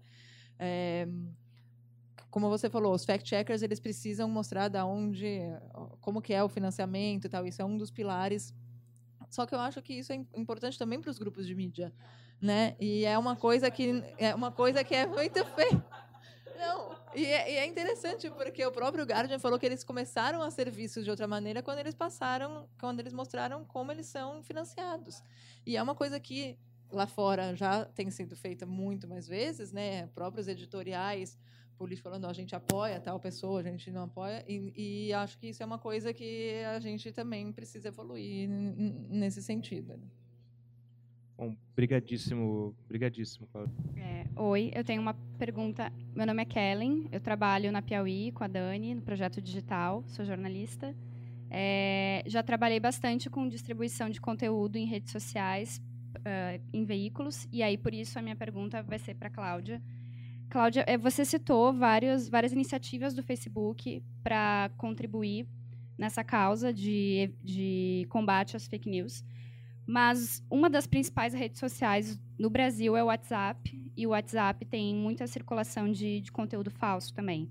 Eu queria saber como o WhatsApp é visto dentro. Eu sei que tu representa talvez mais o Facebook, mas eu queria saber como essa discussão tem acontecido dentro da empresa de também adotar medidas para contribuir que essas notícias circulem é, pelo WhatsApp também. É, pegando uma frase, bom, meu nome é Douglas Silveira, eu trabalho na Lupa. É, pegando uma frase que a Dani abriu, né, o discurso dela, como o mau jornalismo abriu espaço para o bom jornalismo. Durante muito tempo, né, os ma... é como o mau jornalismo abriu espaço para o bom jornalismo, não é isso? Ah, então eu vou. É minha nova frase. Essa frase é minha, né?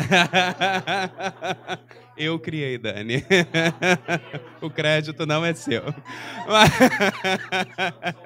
Pois é, pois é. Não, mas o que eu quero dizer, na verdade, enfim, eu, é, é, não, não, pois é, dessa frase era o seguinte: durante muito tempo, o bom jornalismo era visto é, por meio daqueles profissionais que escreviam grandes textos, né, elaborados e tal. E aí a minha formação, eu sou, eu sou publicitário, jornalista de formação publicitário, mas trabalhei com publicidade de televisão durante muito tempo.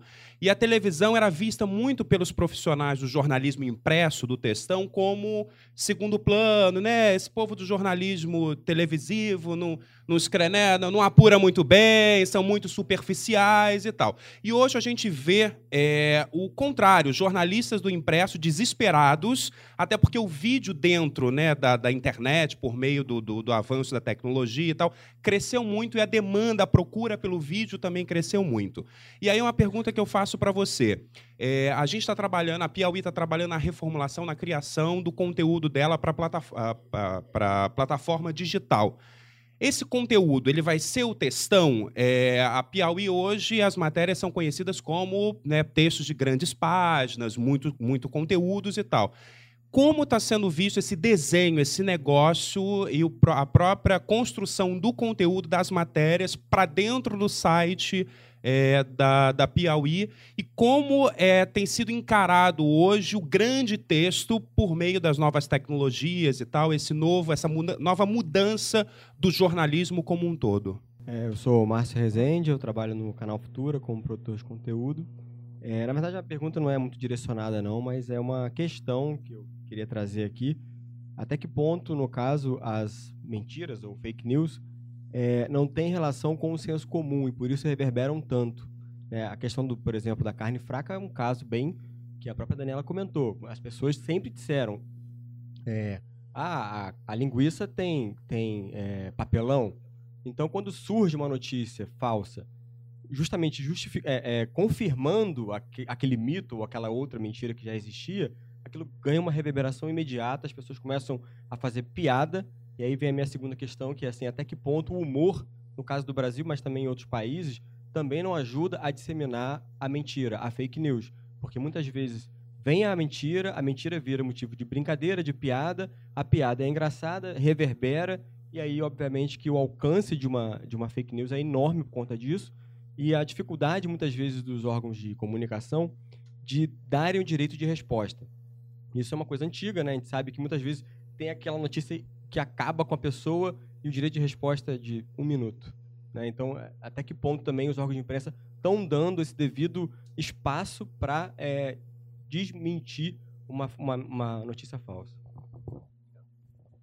Obrigado, Marcelo. Então, vamos voltar aqui para o nosso painel. Cláudio, talvez você queira ir primeiro por causa do seu É, horário, eu né? vou só, na verdade, para a resposta da Kellen, é, realmente eu represento Facebook Instagram, não falo de WhatsApp, então é um tema que não, não, não, não posso comentar é, aqui. Mas indo para. voltando na, na, na linha do, de, de distribuição do Facebook, eu acho que é uma enfim, a empresa está olhando para isso, estamos olhando para isso, estamos trabalhando em diversas frentes e acho que isso só tende a ampliar.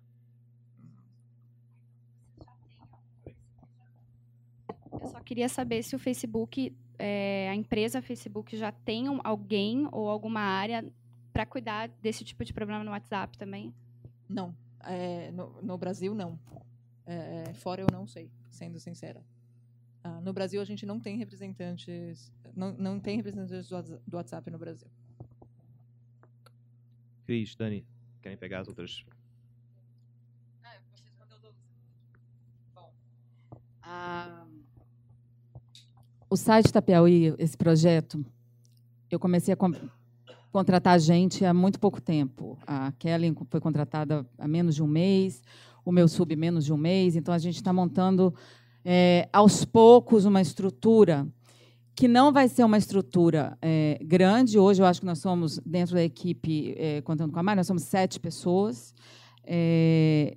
Em- trabalhando em diversas, é porque essa, essa mesma, quando fala de site, a gente também tem uma, uma eu estou responsável também por uma parte de novos projetos da Piauí, que é uma coisa que a gente já tem um festival da Piauí, que acontece, que já está no quarto ano, agora vai ter um outro festival aqui no Rio, dia 27 de maio, que vai se chamar Maratona Piauí, eh, que vai ser no Instituto Moreira Salles, eh, com, com tudo que está das melhores ah, ah, iniciativas em jornalismo sendo feitas hoje no Brasil.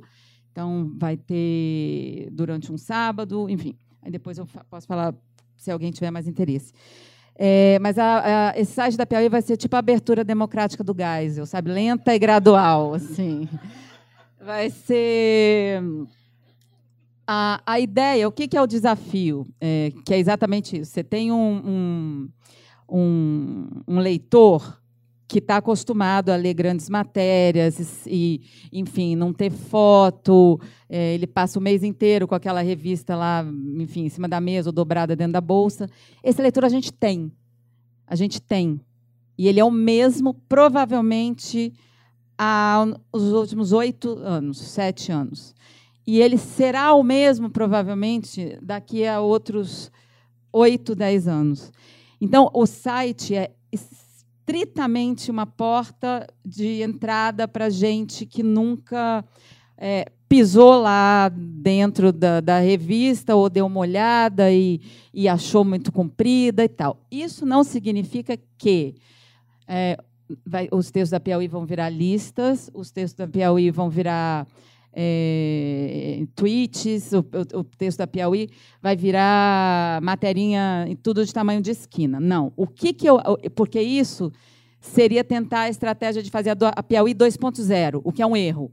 Porque a, a Piauí 1.0 ela ela ela está muito bem, ela tem a, a sabe o mercado dela, ela tem os leitores dela.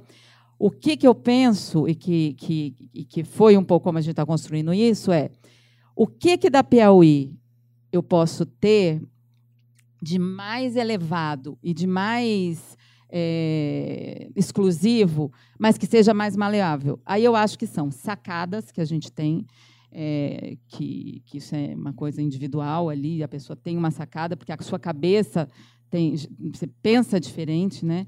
E, e, a outra coisa é você ter uma a coisa factual que não tem na Piauí normal, ali normal que eu falo na impressa. Então, é, é a, a ideia é ter um texto super bem editado, uma sacada super bem bolada, mas com uma coisa que está quente. Não significa que você vai dar o furo do Tratado de Tordesilhas. Mas, por exemplo, ontem, hoje, a gente não tem ainda é, material humano para escrever para o site. Então, porque nós estamos fazendo primeiro uma, uma faxina lá. A gente tinha um site completamente mal programado, é, um app que não funciona. Então, tem agora uma, um housekeeping ali que tem que ser feito antes de começar a colocar conteúdo. Mas eu estava pensando hoje, ontem na lista do Faquin. Tem um. É, porque há 10 anos eu trabalho nessa revista. Então, acho que ficou assim: a, a ideia um pouco é pensar mensal, mas publicar diário. Esse é um conceito assim que seria que, que seria um pouco diferente. Mas um exemplo, na lista do Faquin, tinha um lá no meio de Zé Dirceu, de, de Moreira Franco, tinha o Vado da Farmácia. Eu queria muito saber quem era o Vado da Farmácia, como ele entrou nisso. É, é, assim, me, é, o enriquecimento do vado da farmácia. E a foto dele é ótima, era a melhor foto. A foto é ótima. Então, assim, vamos para Ipojuca, Pernambuco, atrás do vado da farmácia, escrever uma matéria seríssima, não é uma matéria piada da Piauí, não, é uma matéria séria sobre o enriquecimento ilícito do vado da farmácia. E ali você conta uma história brasileira, porque ali você está no meio do nada, de uma política velha da camarilha pernambuque, eh, pernambucana antiga. E, e, e, e, o nome é maravilhoso, Vado da Farmácia. Então, você tem é, é esse tipo de coisa é, é, que, que eu acho que daria para fazer na Piauí rápido, porque a outra coisa também tem que ser rápido. As matérias da Piauí demoram três meses para ser feita, quando ela come... Ah, e ultimamente, como elas, é, a, as matérias passaram a ser matérias mais ligadas na à política, é, no meio da apuração que a pessoa está fazendo, é, acabou, muda tudo, acabou. A pessoa morreu, entendeu? A pessoa morreu ali, ela já não é mais importante. Ou, então houve nos últimos cinco anos uma, uma, uma, um movimento de perda de, de timing muito grande. Por quê? Porque antes a gente entrava ou muito antes ou muito depois para dar explicação ou para apresentar uma coisa. É, hoje, a, a, acho que é, que, que é, uma estratégia legal, porque a gente consegue estar tá na, na, na onda dos assuntos do momento, é, mas tem esse problema. Você fica velho rápido, né? Agora, contra o long form, eu não acho a gente a ideia é ter long form, mas é, colocado de um, não nesse primeiro momento. Nesse primeiro momento, ah, vai ser vado da farmácia, ou vai ser uma conversa eu com a Dilma, uma tarde com a Dilma no Palácio. É, matérias que, que poderiam sair na Piauí, mas não, porque, é, sabe, ela está falando com todo mundo, então, ela, sabe, tem que ser uma coisa mais imediatista ali. É, e o long form, sim, mas com muito uso de, de enfim, de, de outros recursos, áudio, vídeo, é, muita estratégia em redes sociais, que é onde a gente também não, até agora está invisível. Então, ontem mesmo a gente fez uma apresentação, a Kellen fez uma apresentação de horas para o João Moreira Salles, que foi ótima. E o hum, que mais? Acho que isso. Obrigado, Dani. Adorei a ideia do vato da farmácia. Fiquei pensando aqui, a gente não trouxe, a gente não trouxe o BuzzFeed ontem... na conversa, né? Quem é você na lista do Faquin? Né? Aí você tira o vado, acho que ia ser o vado da farmácia. Não é? Bom, pergunta ali do Futura, né? É, tem tudo, fiquei com ela porque tomei posse, tá? É, esse estudo que eu citei da Social Flow, eu acho que vale a pena ler, ser lido e eu falo muito dele porque eu esqueci o nome, tá? Mas é Social Flow, NBC, é, é, Tweet, sei lá, vai achar.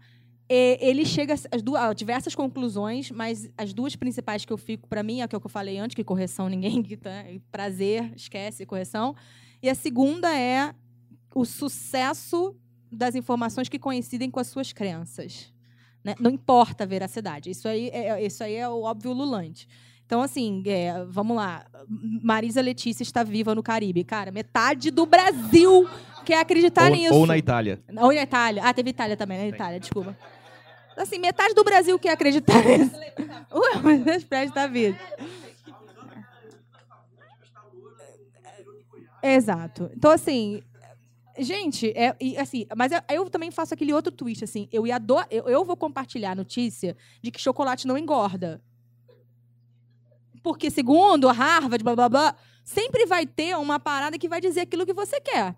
Né? Então, tem um exercício assim de, de, de, de nós mesmos nos observarmos de que a gente sabe, isso é fato. Eu acho que eh, aqui nesse grupo a gente está falando para pessoas que têm um altíssimo nível. Acho que a Daniela apontou muito bem como diabos você conta isso para né, o motorista ou ascensorista, né? Como é que você leva isso para essas pessoas?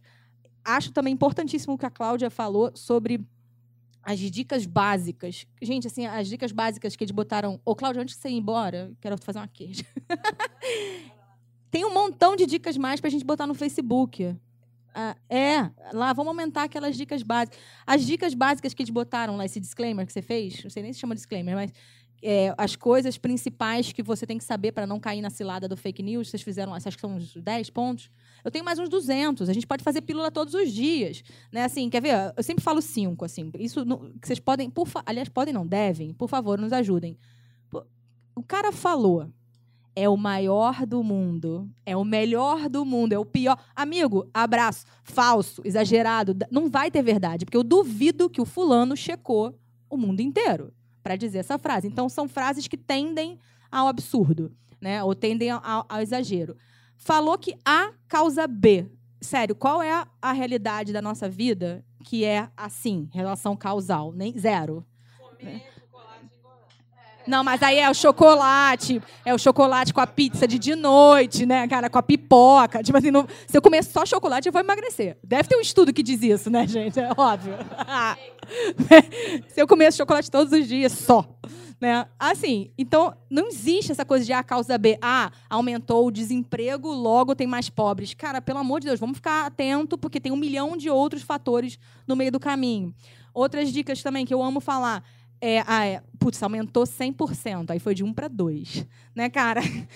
Dependendo do que for, não tem a menor relevância, sacou? Assim, vamos parar de achar que as porcentagens são maravilhosas. Existe um livro maravilhoso, inclusive, da Intrínseca, que, que- mas não é da Intrínseca originalmente, tá? Esse, eu não estou fazendo publicidade, não.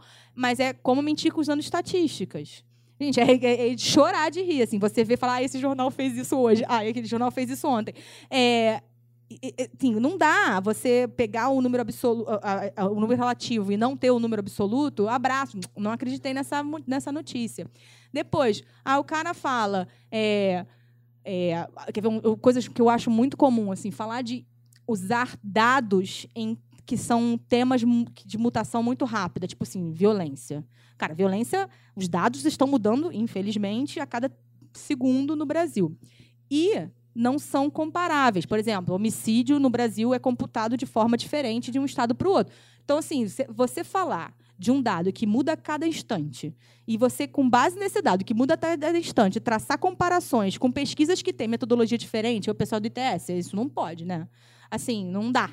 Então, cuidado com, com afirmações muito cabalísticas e precisas sobre dados que estão em mutação né, é, de saúde, por exemplo, quantidade de mortes, essas coisas todas que acontecem a cada instante.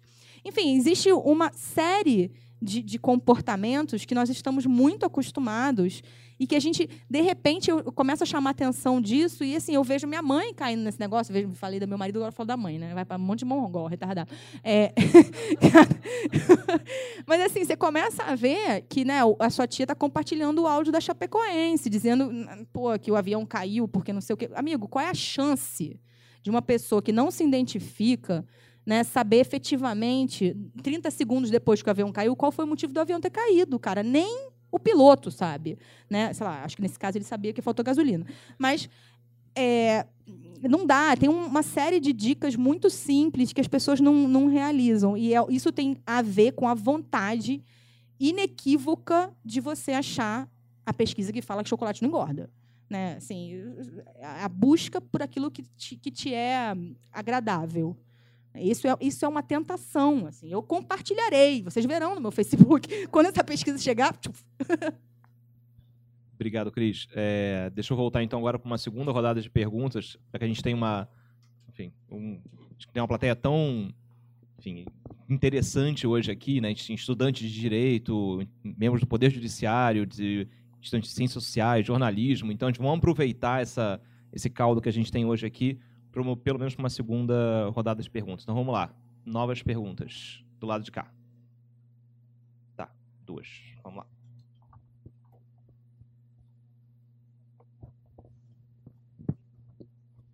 É, boa noite, eu me chamo Matheus Baldi, sou estudante de comunicação na PUC. É, teve um caso recente é, que aconteceu, eu uso o Twitter ativamente e de madrugada estava o Noblar no blog dele. E aí começou uma confusão generalizada, porque ele tinha dado uma notícia que alguém tinha falado alguma coisa, e repercutiu, e aí a galera falando, cara, tira, porque não foi isso, foi outra pessoa que falou, foi numa das manifestações. Ele falou, ah, não, vou publicar retratação aqui nesse tweet só e não vou apagar, ou comunicar na notícia mesmo. Então, assim, de manhã, quando eu acordei, a notícia já estava uma coisa assim, a, a falsa é, já estava lá em cima e a retratação dele, dada de madrugada, estava baixíssima. Isso me lembrou de uma questão, é, e o que eu queria fazer essa pergunta seria mais talvez uma espécie de provocação, talvez, assim, para saber. Porque, assim, é, eu lembro que na eleição do Trump teve aquela divulgação do dossiê do BuzzFeed, é, do escândalo deles com as prostitutas na Rússia e não sei o quê. E, assim, todo mundo do jornalismo, o Guardian, o New York Times, todo mundo falou.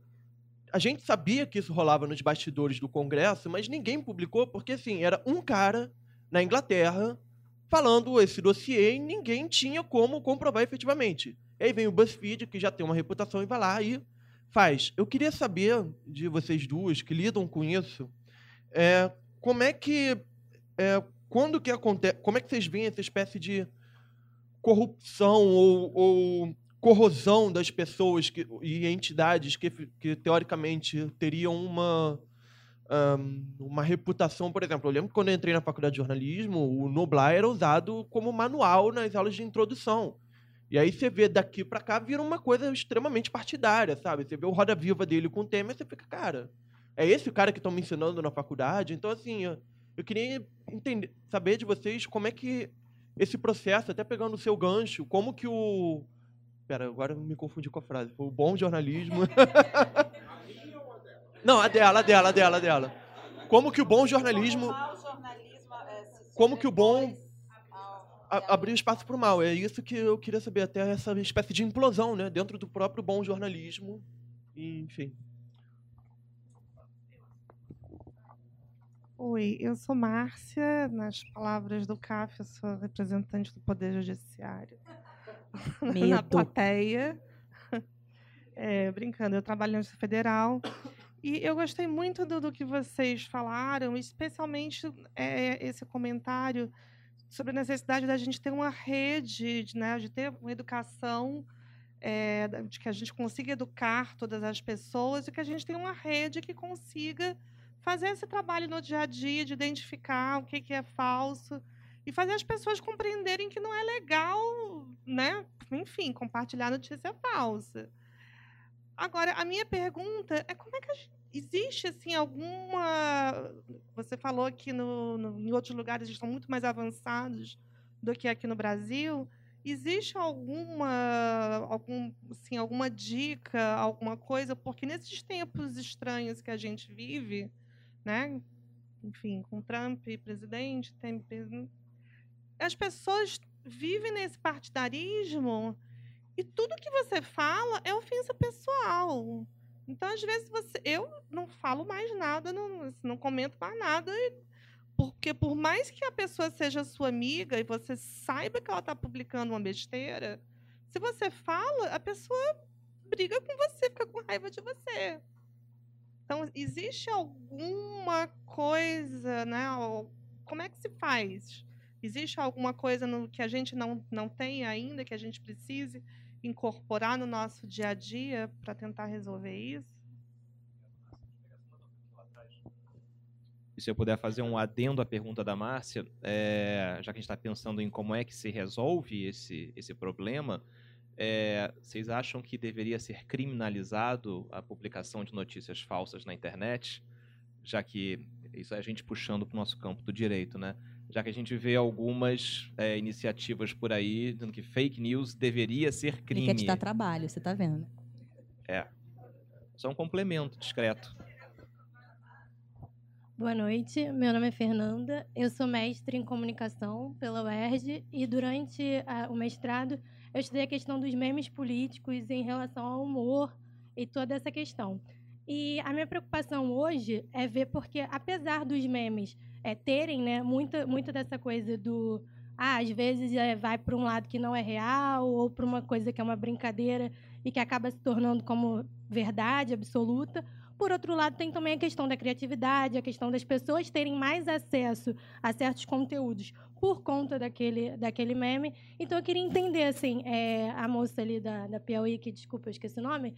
Daniela. Daniela, é. Comentou sobre essa questão do, da, da Piauí de ter esse engessamento, né? de ter essa, essa coisa do jornalismo ainda é, com, com textão, com uma narrativa é, muito solidificada. E eu queria entender também se o jornalismo é, é, passar a integrar essa questão é, do, do, dos memes ou, do, ou um jornalismo mais, é, é, como é que eu vou dizer, atrativo em relação é,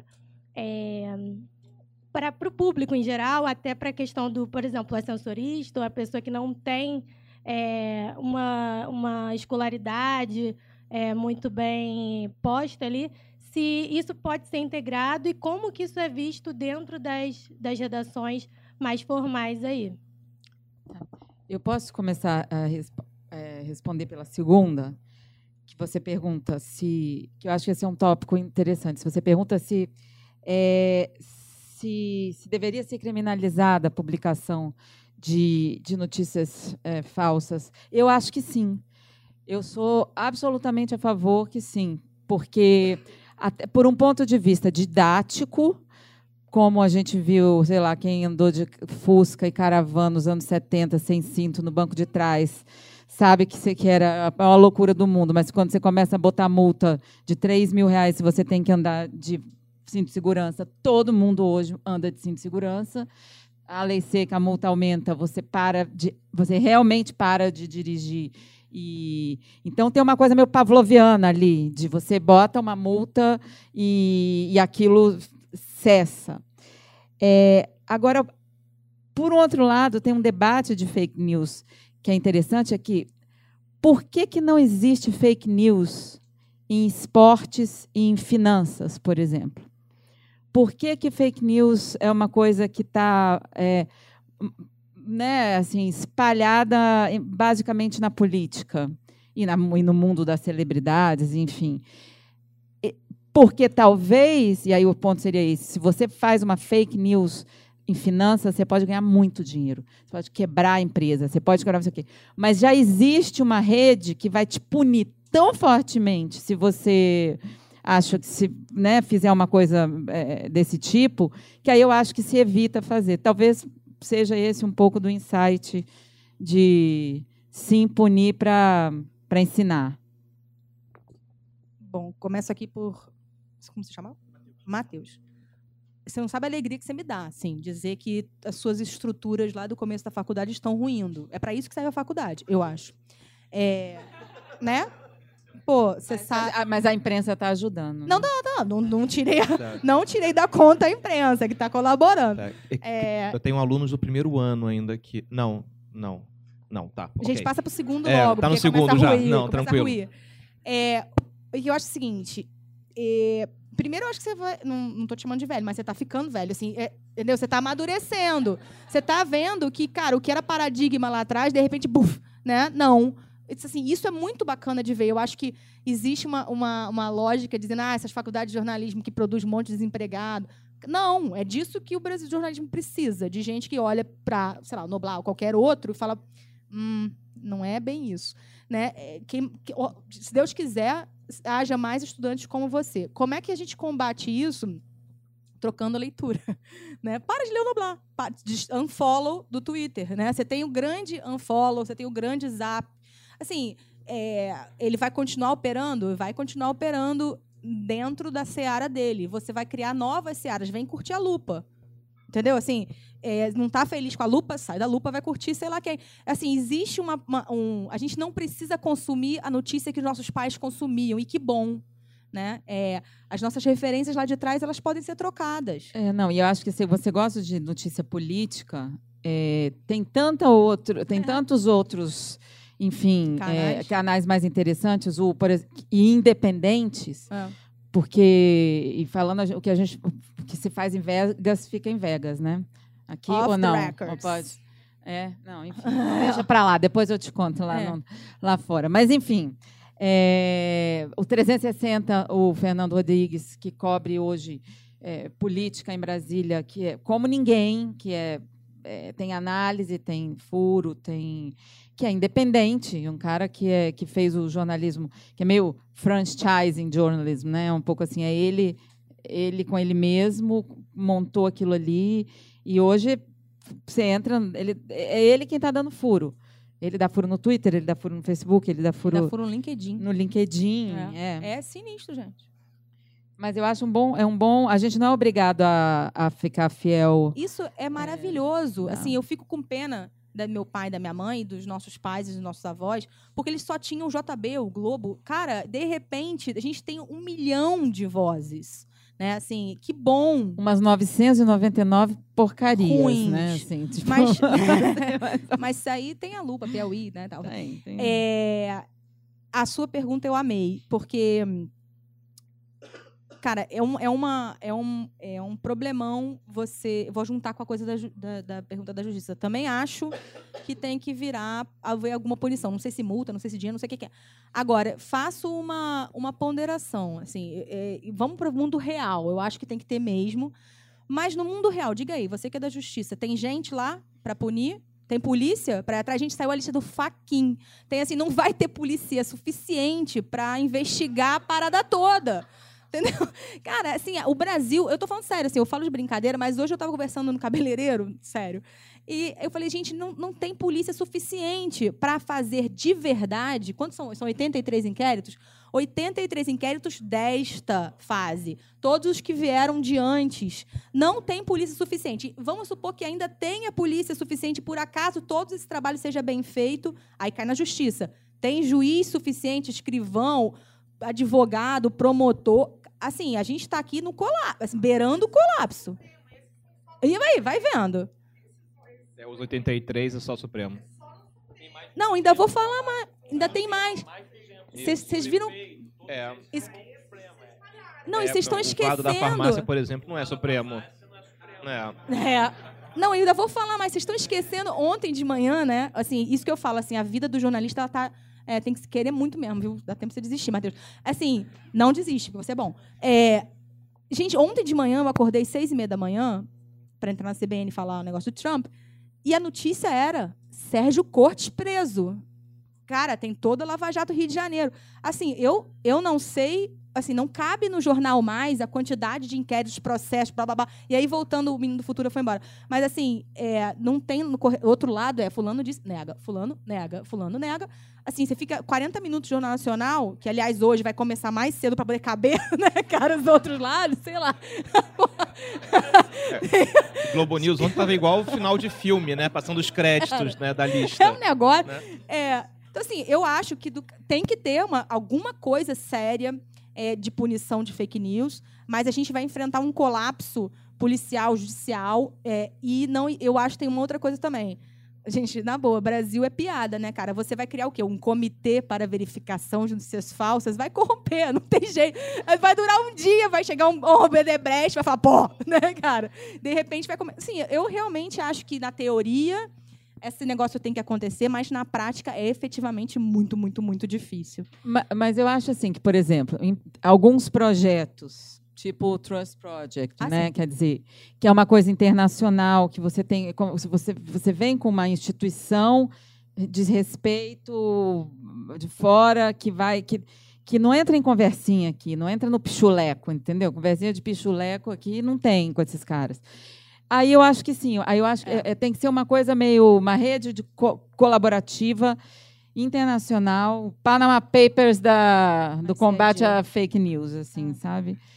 Por aí. E aí, por fim, você tinha perguntado. É, peraí, me perdi. Ah, dos memes. Poxa, isso é um negócio muito bacana. Sim. Gente, vocês viram hoje o meme do Diaécio? Cara, maravilha. Vocês viram o vídeo da Diaécio? De quem é a propina que veio de Nova York? Diaécio. Diaécio. D-A-S-O. Cara, é muito bom. Assim, é, no Brasil, como de novo falei, estamos engatinhando né, lentamente na fact-checking, mas veja bem, na Venezuela, é, eu, fiz uma, eu, eu, vi uma apresentação muito interessante numa das reuniões do, da, da IFCN na Argentina, como, porque na Venezuela, né, tá, a coisa tá pegando fogo. Eles estão usando charge para fazer checagem. Você não tem uma palavra, mas você tem a, tchum, né, a, a, a checagem feita em charge. Eu não vou mas me lembrar assim? o nome. Cara, era uma coisa assim. Era o primeiro charge, era, era ainda era o Chaves, não era nem uma é velho o negócio. É, era o Chaves. É, putz, era, era, acho que era o golpe de 2002, né, o tentativa de golpe de 2002. Era o Chaves dizendo, conversando com os militares, conversando com os militares, depois conversando com os empresários. Então, se, se ali, que ele, se ele disser, não, eu estou com os empresários, tem os dois, ele está com os dois lados. Então, assim, é muito uma, uma, uma checagem muito mais sutil e difícil de ser feita. Não sei como se aplicaria aqui. Outra coisa muito interessante é, é que, que eu acho que vale e eu acho que isso a lupa. Deixa eu pegar uma conversa aqui de esquina. E o caráter satírico da, da, da charge? É, lá na Venezuela da cadeia, né? É. É, ou morte. É. é. é Não, mas como que ela Não, a charge ela é a, o fruto da checagem. Você checa, checa, checa, checa, checa. Em vez de construir um texto. Ah, entendi. Você... A solução da checagem exato, é a exato. Desculpa, mas acho que eu me expliquei mal. Vocês entenderam isso, né? Ele, Tá, não, não. não, não. Eles, eles produziam o resultado da checagem, uma charge, em vez de um texto. É, né? é, é, como é que você dribla uma ditadura. Agora, o- eles estão há um uso muito interessante também de, de checagem GIF. Porque, de- assim, a, a lupa, ela tem a gente tenta muito fazer textos enxutos, porque a gente está na internet, porque a gente tem coluna na rádio que tem que ser tantos minutos, coluna na folha que tem que ser tan- tantas linhas, né? Então, é um exercício de enxugar, enxugar, enxugar e ser muito objetivo. É, e a gente quer ser mais objetivo ainda. O desafio para esse ano ainda é transformar a checagem, re- resultado de checagem em GIF. Em GIF. Porque, primeiro, o Facebook, a Cláudia vai negar, mas assim, o Facebook entrega melhor quando é GIF, vai chegar mais longe, você não precisa clicar em coisa nenhuma, aí a Piauí vai ficar chateada comigo, porque ninguém vai mais clicar no site da Piauí. Mas o meu objetivo está cumprido, que é fazer todo mundo repassar a GIF e a informação chegar lá. Então, é assim. Eu nem consigo visualizar isso. Como seria um tipo GIF assim, eu, é, GIF, assim, hum, primeira telinha do GIF. É, Trump, é, Trump, dois pontos. Vou dar um Big Mac a Xi Jinping. Aí, outra telinha. Contraditório. Terceira telinha. Na última sexta-feira, eles comeram peixe com champanhe e na casa na em Palm Beach, West Beach, entendeu? Assim, é tuf, tuf, tuf. Isso em looping. E um ótimo bolo de chocolate, segundo o Trump revelou Falei hoje, né? chocolate e ainda teve sorbet de ma- manga, limão e framboesa. Foi danado, cara. E dois vinhos é, de, de Napa Valley. Então, assim, Break- é Big Mac não. Então, assim, essa é uma besteira, mas tá, tá, tá. E é um GIF, então a entrega é muito melhor. Meme, é... Cara, como fazer checagem meme? Eu não sei responder, acho que não. Mas tem esses dois exemplos aí. Charge já existe, já é feito. E GIF já é feito e eu vou fazer. É, lá na Piauí, uma das coisas do nosso projeto também tem, tem meme, tem, tem GIF e tal. E tem alguns experimentos que a gente está tentando fazer, tipo a semana do presidente. No final da semana, ter um, um resumo do, do, do Temer. E seria uma coisa meio. Ele sempre naquela pose de, de falar, né? Como é que chama aquilo, gente? Fala, fala na televisão, no horário, horário nobre ali, né? horário oficial com aquela bandeira ali atrás, e aí uma dublagem meio, e ele falando, hoje o preço da carne aumentou. Quanto que é mesmo, Marcela? Sabe assim, aquela coisa, ele não ficou falando que só a Marcela que sabia. Então, assim, usar isso também numa coisa irônica, mas com a pegada do Piauí Herald, mas pequena ali, meio um resumo da sexta-feira. O negócio do fantasma, aquilo daria um negócio maravilhoso. Imagina ele lá fazendo. Aí depois. Não sei o quê, né? daria. A gente fica só pensando nessas besteiras. É bom ser pago para pensar só coisa de você dar susto no outro, fazer o outro dar gargalhada. Obrigado, Dani. Gente, olha só, estamos chegando quase no finalzinho aqui do nosso evento, então, última rodada de perguntas. Última chance. Temos. Tá, então vamos lá. Raul, Gabriel. Eu tenho duas perguntas rápidas, né? Uma para Daniela. É, no- naquele texto seu do, que foi lá ver a, a, a não eleição da Hillary, é, tinha uma, entrevista muito interessante que, que eu acho que foi com um jornalista do Post, em que ele, ele faz uma meia-culpa, ele fala, olha, fomos muito autocentrados, a gente não foi olhar o redneck do interior, a gente não viu o outro lado, a gente não escreveu para todo mundo, e aí esse foi o cenário. A gente deu abertura para o Trump falar besteira na mídia, porque isso trazia dinheiro. Sempre a minha culpa sempre nesse viés. É, mas não te parece também que mesmo nessa minha culpa é uma minha culpa também muito autocentrada? Que assim, no momento atual em que uma série de outros fatores influenciam a, a difusão da informação e que na própria reportagem também fala que nos Estados Unidos, se eu não me engano, 60, 70% das pessoas leem notícias no Facebook. Então, é, me parece que se- seria isso. É, e a segunda, para a Cristina, é qual que é o critério que a Lupa utiliza para escolher as informações que vão ser checadas? Porque eu acompanho a Lupa é, bastante Ai, que alegria. e, e, e há, e, e há uma boa quantidade de, de informações checadas relativas à política mesmo, né? promessas e tudo mais. É, é, mas eu queria saber porque na- nas diretrizes que a Lupa segue, são as diretrizes internacionais, nessas diretrizes não há uma diretriz relativa a critério de matéria ser checada. Né? Ah, vamos checar, cheque um fato político, um fato econômico, um fato de esporte. Não há, não há pelo menos uma diversidade sobre matérias nesse sentido.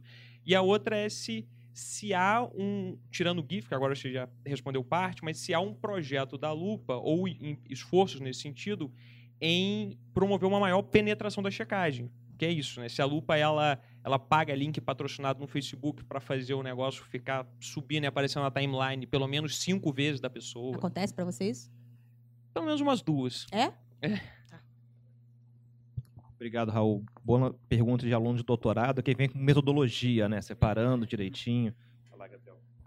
Olá, eu sou o Gabriel do ITS e a primeira coisa que eu primeiro só adicionar que a gente falou sobre fake news no sistema financeiro. Ontem, acho que nos Estados Unidos saiu um grande escândalo de várias fake news direcionadas ao mercado financeiro e parece que as pessoas que, lançaram já estão sendo investigadas e condenadas a pagamento de multa. Mas também pensar nas fake news políticas que têm um impacto gigantesco no sistema financeiro. Quando você conta uma mentira sobre um presidente, que não é bem verdade, os acionistas geralmente ficam sempre nervosos em relação a isso. É outra coisa a gente falou em criminalização. É, mas como é que é essa criminalização? A gente vai criminalizar, tipo, o sensacionalista, o The Onion?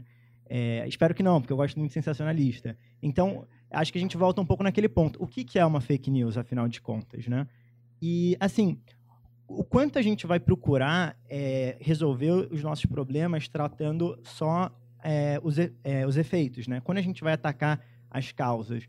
Aí, aí eu me pergunto um pouco é, em relação ao jornalismo, né? Como ele evoluiu é, no, no jornal eletrônico, né, na internet, que é muito pela, pela questão do clique, de acesso. É claro que quando você vai pensar é, em veículos né, de mais confiança, você- o, a pessoa que patrocina, patrocina aquele veículo, ele pensa que ele quer colocar o nome dele num jornal sério, que ele quer que aquele leitor veja. Mas e esse outro, essa fake news que só quer o clickbait para ganhar dinheiro?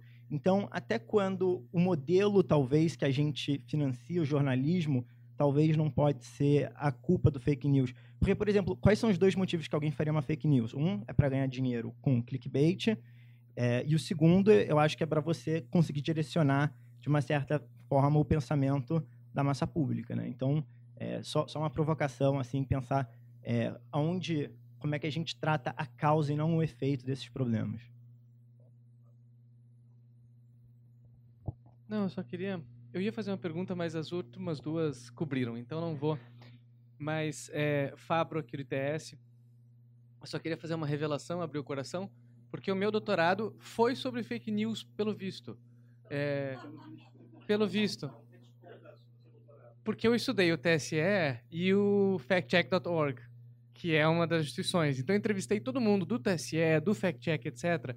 E eles nunca mencionaram nada parecido com o que acontece agora. Então, lá em 2011, eu falei, digamos assim, com todo mundo que está envolvido nesse processo, e nenhum deles viu esse cenário chegando. Até então, fake news era algo, era campanha que alguém fazia para outro, mas tinha um autor. E o autor da campanha negativa desapareceu, é, ou pelo menos se multiplicou de uma forma que não está claro identificar quem ele é. E aí eu vejo uma, um elemento que tem agora e não tinha lá, é que fake news dá dinheiro.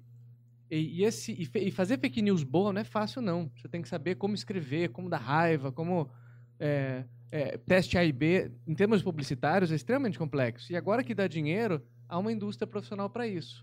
É, então, pelo visto, eu fiz um doutorado em fake news e não sabia. Foi, foi muito bom. Gente, mais alguma pergunta, já que essa é a nossa última rodada, senão vou voltar. Eu tenho só uma perguntinha, usando aqui o papel de moderador. Tem uma pesquisa muito cara ao ITS, pelo menos para os próximos dois anos, que é a pesquisa sobre inteligência artificial e ética e governança da inteligência artificial. E a gente não consegue separar o tema das fake news com o dilema sobre quem faz essas notícias, quem espalha essas notícias e a pergunta sobre e quem controla a divulgação dessas notícias ou tenta impedi-las, se é um humano ou se é uma máquina. E é curioso a gente ver, Cláudia colocou aqui o ponto de se criar através das dicas um esforço de media literacy, de que as pessoas saibam ler melhor aquelas notícias, mas corre em paralelo também medidas de flag de, de fake news que são cada vez mais feitas por máquinas. Fico perguntando se em algum momento essas duas linhas que estão correndo em paralelo não se chocam. Você treina pessoas para ler notícias falsas, mas se a máquina antes já impede a notícia falsa de existir, será que a gente está apostando em dois cavalos para tentar chegar no mesmo resultado? Enfim, essa é uma. Eu não tenho uma resposta, mas é uma pergunta que eu queria colocar, já que é algo que a gente está começando a, a investigar. Então, gente, última rodada de respostas e comentários finais. Sobre a sua, o que me vem em mente, e é como eu acabei de voltar do Silicon Valley, que viver lá esse, esse tempo, você passa a ter esse tipo de, de é, questionamento assim 24 horas. Tudo que a gente está debatendo aqui, é, em mudança de jornalismo, em mudança de padrão, foi por causa de tecnologia. A tecnologia chegou lá e mudou é, é, as coisas e a gente foi indo meio uh, por osmose, assim, tentando sobreviver, tentando é, se arrumar aqui, arrumar um outro modelo de negócio ali e tal. Mas em nada de tecnologia, é, a coisa que eu sinto muita falta é esse approach de debate humanístico em relação à, à, à tecnologia. Porque aí entra uma coisa assim, entra um debate filosófico, é, sabe, social, é, basicamente, sei lá, ético, sobretudo, né? Então, isso que eu acho que, que é, falar de inteligência, a, a, inteligência artificial, que pode ser um futuro para jornalismo, isso aí você tem que ter antes, eu acho, um colchão de, de, de, de princípios é, filosóficos e, e, humanísticos assim antes de você como é o mesmo debate que eles têm hoje lá lá em Palo Alto que é onde você tem aqueles driverless car se você mata se tem um, uma criança em um carro e nenhuma e duas no outro e o carro vai bater porque deu um bug lá não sei o quê. Você mata que tem um carro com adulto ou mata uma criança não sei o quê. Isso aí você vai programar um algoritmo assim. Mas, sabe, e, eu, e a, a, filosofia disso daí, a, a, a, ética disso, eu não sei. É, eu sinto que a gente vai ficar ainda um pouco, muito tempo ainda patinando, é, e isso uma hora vai dar problema na frente, porque a gente, por enquanto, tá, só está tentando resolver uma situação que é, é, que é urgente, que é, é quase assim, eu estou indo em busca de água no deserto. Mas se você chegar lá no, entendeu, no oásis, você não sabe o que fazer. É, sobre o que o, o Raul tinha falado. Eu acho que é, na matéria, para mim, ficou claro, e que bom que ficou claro para você também, que era essa a intenção, ninguém sabia o que falar. Então, eles falaram qualquer coisa, porque era muito vergonhoso você estar tá lá cobrindo aquele negócio por dois anos e você ter os melhores jornalistas do mundo. Eu estou falando, é, é essa frase quem falou, foi o Ryan Lisa, que é o correspondente da, da, da, New Yorker em Washington. Então, assim, um cara desse que cobre política nesse nível há, há 20 anos, é, como é que ele é? Aí eu acho que é outra coisa, que eu volto para uma coisa que eu tinha falado antes. Jornalistas em guetos, jornalistas que retweetam jornalistas, eles falam só para eles mesmos, eles vão nos mesmos lugares, eles só leem as mesmas coisas. Eles são. Os, o Twitter existe para jornalista nos Estados Unidos para a imprensa, basicamente. É uma coisa impressionante. Todos os jornalistas, estão, dos mais importantes aos menos importantes, estão no Twitter. Aqui também, eu acho, mas ali é um negócio assim de. Então é o que eles chamam lá, você acaba falando para aquela echo chamber, né? Você não sai daquilo ali. Então, por que, que você vai achar que, que, que vai ser diferente? Eu, então, eu acho que tem um negócio ali de a falta de diversidade, a falta de abertura para se entender outras coisas. E é, e é menos é, é mandar gente para cobrir o cara que que está com problema de opiáceo, vício opiáceo no, no né, sei lá, em, no, no Rust Belt, sabe? Porque você pode ir lá e cobrir e falar, é, escrever, mas e daí? O que, que o que, que isso muda, na verdade, a tua política, na maneira de é, entender a, a, o que políticos X fa, faria por, pelo outro X.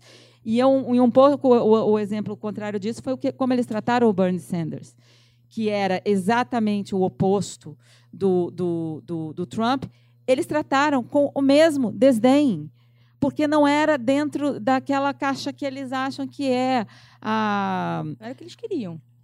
Não, não era, era sempre aquele velho socialista de Vermont, entendeu? Ali não tinha, não tinha nem. Quando eles viram que naquelas rallies tinha um milhão de jovens, não sei o quê, aquilo ali foi. Os caras não sabiam como lidar. Então, eu acho que tem essa, essa coisa que foi muito emblemática, é a gente estava aqui falando um para o outro, um para o outro, retuitando todo mundo, e o mundo acontecendo ali, e, e eu acho que não mudou nada, na verdade. É, eles vão continuar fazendo um pouco isso, só que mandando gente fazer uma outra matéria em algum lugar. É, pegando esse, esse gancho da Dani, que é, vou usar um exemplo bem real da lupa, cara. No começo do ano teve greve da PM do Espírito Santo, né? Aí teve um milhão de coletivas do Paulo Artung, 50, coitado, tinha acabado de sair da cirurgia dele, é, dando aquelas coletivas né, super tensas. E Outro dia eu estava dando um, um, uma das oficinas da, da Lupa Educação lá em São Paulo e eu estava contando isso. Aí tinha na plateia uma menina de televisão e aí eu contei o que, que a gente fez. Né? O Paulo Artung deu uma coletiva e ele fala aquela frase, abre aspas, o salário da PM de, do Espírito Santo é o décimo melhor do país, fecha aspas. Dia seguinte, todos os jornais né, com a frase ipsis literis, nem tinha aquele assim, abre aspas, dananana, disse Artung. Era não. Todo mundo assumiu que o Artung tinha razão. E aí, o que, que a gente fez? Né? O trabalho de formiga da lupa, põe lá os, todo mundo para ligar para os 26 estados, saber quanto quer que é o salário do, do, do, soldado, né? a base da, da pirâmide na, na hierarquia é, militar. E aí a gente faz uma tabela, a gente consulta uma associação de classe para ver se a gente não está errando, porque tem benefício, porque tendo férias, né? E tudo entra lá, e a gente pegou o salário base, base. E aí o resultado é que, a gente publicou isso, que é o 26 do país. Assim, né? Você fala, cara, é uma parada inacreditável. E aí a menina da, na menina da televisão fala assim, mas o que você quer que a gente faça? Que a gente vá na coletiva e não dê a frase do Arthur? Eu falei, é. Ah, mas aí os meus concorrentes vão dar. Eu, e daí? Você vai acertar, todos vão errar. A, a coisa ficou, você fala muito bem isso, assim... Você fala, cara, eu estou fazendo para os meus concorrentes, eu não estou fazendo para a verdade, eu não estou fazendo para o cidadão. Entendeu? Eu estou escrevendo Aí, assim, hoje, o exemplo clássico de hoje, vou falar, vou falar é, é, da minha ex-casa, que eu quero muito, o Globo. É, o, o Globo cobriu muito bem a prisão do Sérgio Cortes, no matéria do Escotávio e Daniel Beazeto. É, ontem de manhã eles tinham uma, né, um gigantesco especial online. Vai para o ar, furo do Globo, enfim, é, sabiam com muito, muitos detalhes, tinham apurado com muito detalhe toda a participação do Sérgio Cortes na, na, enfim, nas suas acusações. E aí entra o menino, esqueci, o menino do Bom Dia Brasil, falando que é o nome da operação é Operação Osteoporose. Os dois repórteres tinham coberto todo o processo, era é, operação fatura exposta. Né? E aí o que, que o Globo fez? Trocou o nome da operação porque a TV Globo deu. Cara, eu quase. O Chico Otávio é muito quase infartou. Ele falou assim: pelo amor de Deus, não pode errar o nome dessa operação. Volta esse negócio. Então, assim, de repente, a verdade está entre jornalistas e não lá fora. A verdade tá. Pega o telefone, tá, são seis horas da manhã, o repórter está dormindo. Você está lá no site, pega o telefone e liga e pergunta: desculpa, é, é osteoporose ou é fatura exposta? Porque a gente está. Não! Você já assume que o seu concorrente tem a informação correta e o seu repórter tem a informação errada. É deslascar, assim, não está fácil ser repórter. É, é um negócio sério, assim, eu não aguento, assim, essa coisa de amizade entre os jornalistas, você escrever para o seu jornalista preferido consumir. Hum, ah. Bom, a, vou falar, falar, primeiro que é mais longo. É, eu acho que você falou num ponto fundamental, assim, eu optei por fazer fact-checking do lado de cá, eu digo assim, do lado imprensa. É, eu, eu uso as técnicas de checagem para verificar aquilo que foi dito e levar as pessoas à informação correta. Consequências disso, eu sou pobre. Cara, é, o, mas existe, e eu, e eu já estou sendo alvo disso, é, não, exi, não vai haver, em 2018, um candidato sem uma equipe de fact-checking, ok? Não tem isso.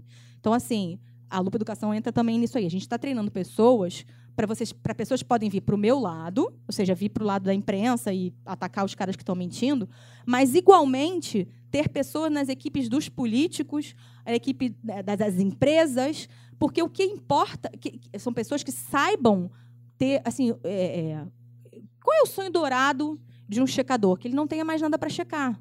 É, é, parece um paradoxo, mas na verdade o checador, ele, como eu falei no começo, ele é um ideólogo. Ele está pensando num, num, planeta em que as pessoas falem as verdades o tempo todo. Então, por que não você ter um trabalho de checador na constituição de um discurso honesto, limpo, exato, não existe, não, não, existe, não tem antiética aí. É certo, você pode ter uma equipe trabalhando para que né, o, sei lá, o candidato A ou B tenha um discurso puro, verdadeiro, sem erros. Óbvio que vai estar tá vai. Pô, mas aí já queria demais. É, mas vai estar tá os dados certos, vão estar tá os dados de inflação, de desemprego, quantas pessoas saíram da pobreza e de Então, assim, esse é um espaço, um filão que eu acho que os jovens é, de universidade eles têm que enxergar, que a checagem já tem, tem esse campo que a gente já conhece e estamos engateando aqui das pequenas plataformas de fact-checking, mas tem um negócio gigantesco acontecendo. E eu digo isso assim, na eleição passada eu fui procurada por quatro candidatos que queriam me contratar. Eu poderia ter ficado rica naquele momento, mas continuei no jornalismo. É, e aí tem um outro, um terceiro vértice, que é empresas. Assim, eu vou contar um caso, pra, não vou usar um exemplo real porque eu não posso falar dele, mas falam de um caso canadense. O McDonald's, por exemplo, que é alvo de notícia falsa todo dia, né? Pô, McDonald's, né? A, a, carne da minhoca, ou o hambúrguer que não envelhece, ok? E aí vai. O que, que o McDonald's fez no Canadá? Contratou checadores e falou, amigo, pega todas essas informações aqui e eu quero que você cheque. Me checa, vê se minha carne é de minhoca. Né? Vê se o hambúrguer envelhece. E aí eles, contra... e eles fizeram um hot site. Olha, olha, olha como é Canadá. Canadá é Canadá. Né? É, eles fizeram um hot site no qual eles contam o que, é verdade e o que, que é mentira. E aí assumiram as porcarias dele lá de uma vez por todas. E corrigiram, e se comprometeram a corrigir. Então, assim, existe também um espaço de, de checador é, técnico especializado para atender empresas. Digo, cito um exemplo, que não é o que eu, com, com que eu estou trabalhando, tentando trabalhar. Mas, assim, a Samarco. Cara, quem é que vai checar se a Samarco replantou ou não a zona do Vale do Rio Doce, porque o MP diz uma coisa, a Justiça diz outra, a empresa diz outra. E você fica, o outro dia o Nick Davis falou muito bem na, na, no Piauí Recebe, lá no IMS, que assim, né, agora o jornalismo é assim, é, Daniela pulou da janela. É, a, a outro lado. Não, Daniela não pulou da janela. E você não sabe se Daniela está viva ou está morta. Pô, porque você fica dando um lado e outro lado, um lado e outro lado, e a verdade você puf, esqueceu dela, né? Ninguém. Tem um corpo no chão, ninguém viu. Agora, então assim, eu, eu- a minha paixão pela checagem, ela é, note, não pelo, existe um tesão óbvio de dizer falso, né? É muito gostoso isso. Mas, mas, mas o que eu quero, gente, ah, parece maluca, né? Vai sair daqui, pô. É verdade, pô. Você fala falso, né, cara? Tipo, aquela hora que você fala, ai, que bom. Né? Mas, na verdade, o que eu quero de verdade é que não tenha mais falso. Parece um contrassenso, porque o que eu quero é viver num país onde as pessoas têm informação de qualidade para tomar decisão de qualidade. Já a sua pergunta. Super comum. É, um dos cinco é, pontos da IFCN, ela, ela, é, é um, ela empurra é a transparência da metodologia. Então, assim, o- o- como eu escolho não está dentro dos cinco pontos, mas os cinco pontos fixam que eu tenho que dizer em algum lugar como eu escolho. Né? Então, assim, a metodologia da lupa é, ela se divide, tem, três, é, como chama? Três fases, né? Um, um macro, que é, é, assim, quem fala, o que fala e que barulho faz. Né? Assim, eu, poxa, uma coisa é o Temer falando, porque acho que todo mundo deveria ou deve ouvir, porque é o presidente, e outra coisa é o vereador do Rio, do Rio de Janeiro. Né? Na, num universo onde eu tenho seis repórteres, eu vou optar para quem fala, mais, fala para mais gente. Depois, parece besteira isso, assim, mas isso tem que, você tem que ser lembrado o tempo todo, porque o universo de besteira é gigantesco, você tem que fazer esse critério o tempo todo. Depois, é, o que fala? Ele está falando sobre a reforma da Previdência ou, ou a pessoa está falando sobre um problema de buraco de rua em Copacabana? Entendeu?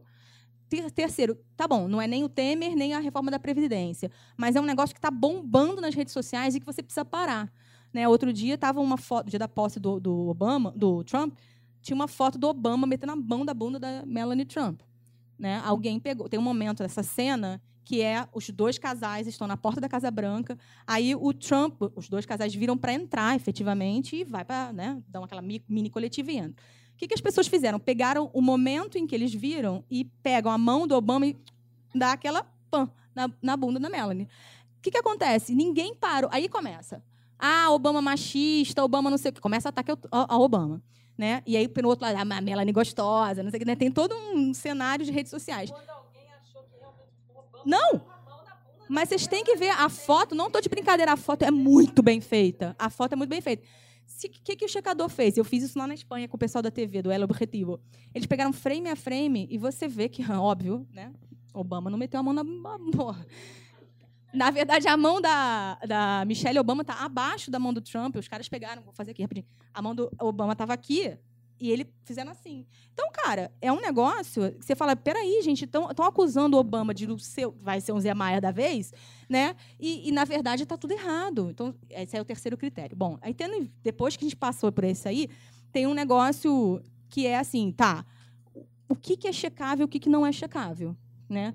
É, e eu, eu vou fazer o que não é checável primeiro. Assim, não é checável nada que seja conceito amplo. Tipo, é golpe? Foi golpe? Cara, dependendo do, do interpretação que você tiver de golpe, foi, dependendo não foi. Né? Ou, ah, é a maior crise da economia. Dependendo do que você tratar como crise, dependendo dos indicadores que você pegar, é, dependendo, não é. é então, assim, conceitos amplos é muito difícil checar.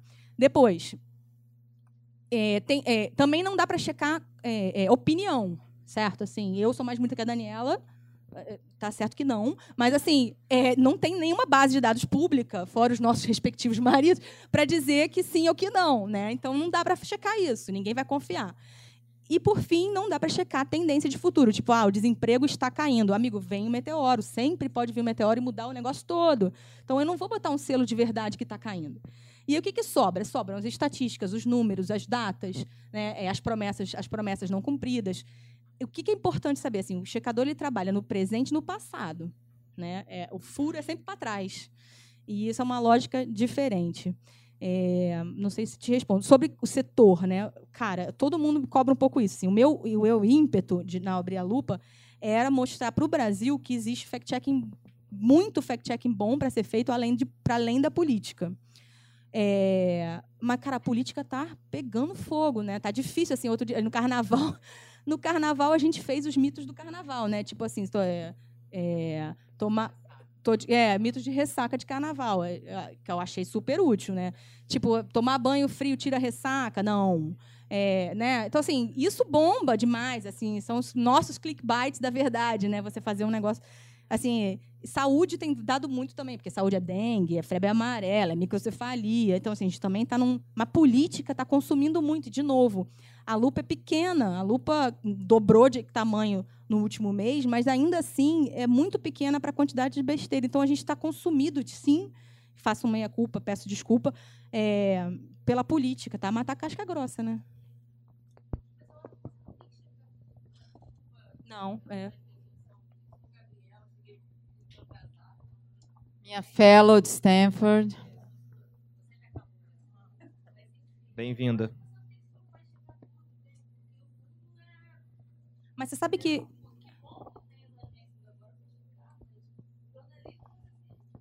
Mas você sabe que é um negócio.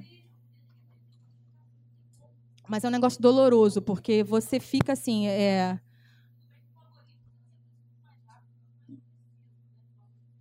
Mas a cobrança ela é, ela é in- inevitável, assim, ela cobrança é impossível. É impossível chegar a tudo. Nunca vou conseguir. Por isso que é importante que tenha mais checador. É, A gente falou um pouco disso antes. É. Que não, não dá, né? Não existe, notícia falsa existe porque tem gente para compartilhar notícia para fabricar e para compartilhar. Queria falar uma outra coisa também que eu esqueci, que eu tinha notado mentalmente, que é a coisa da tecnologia, que você falou bem.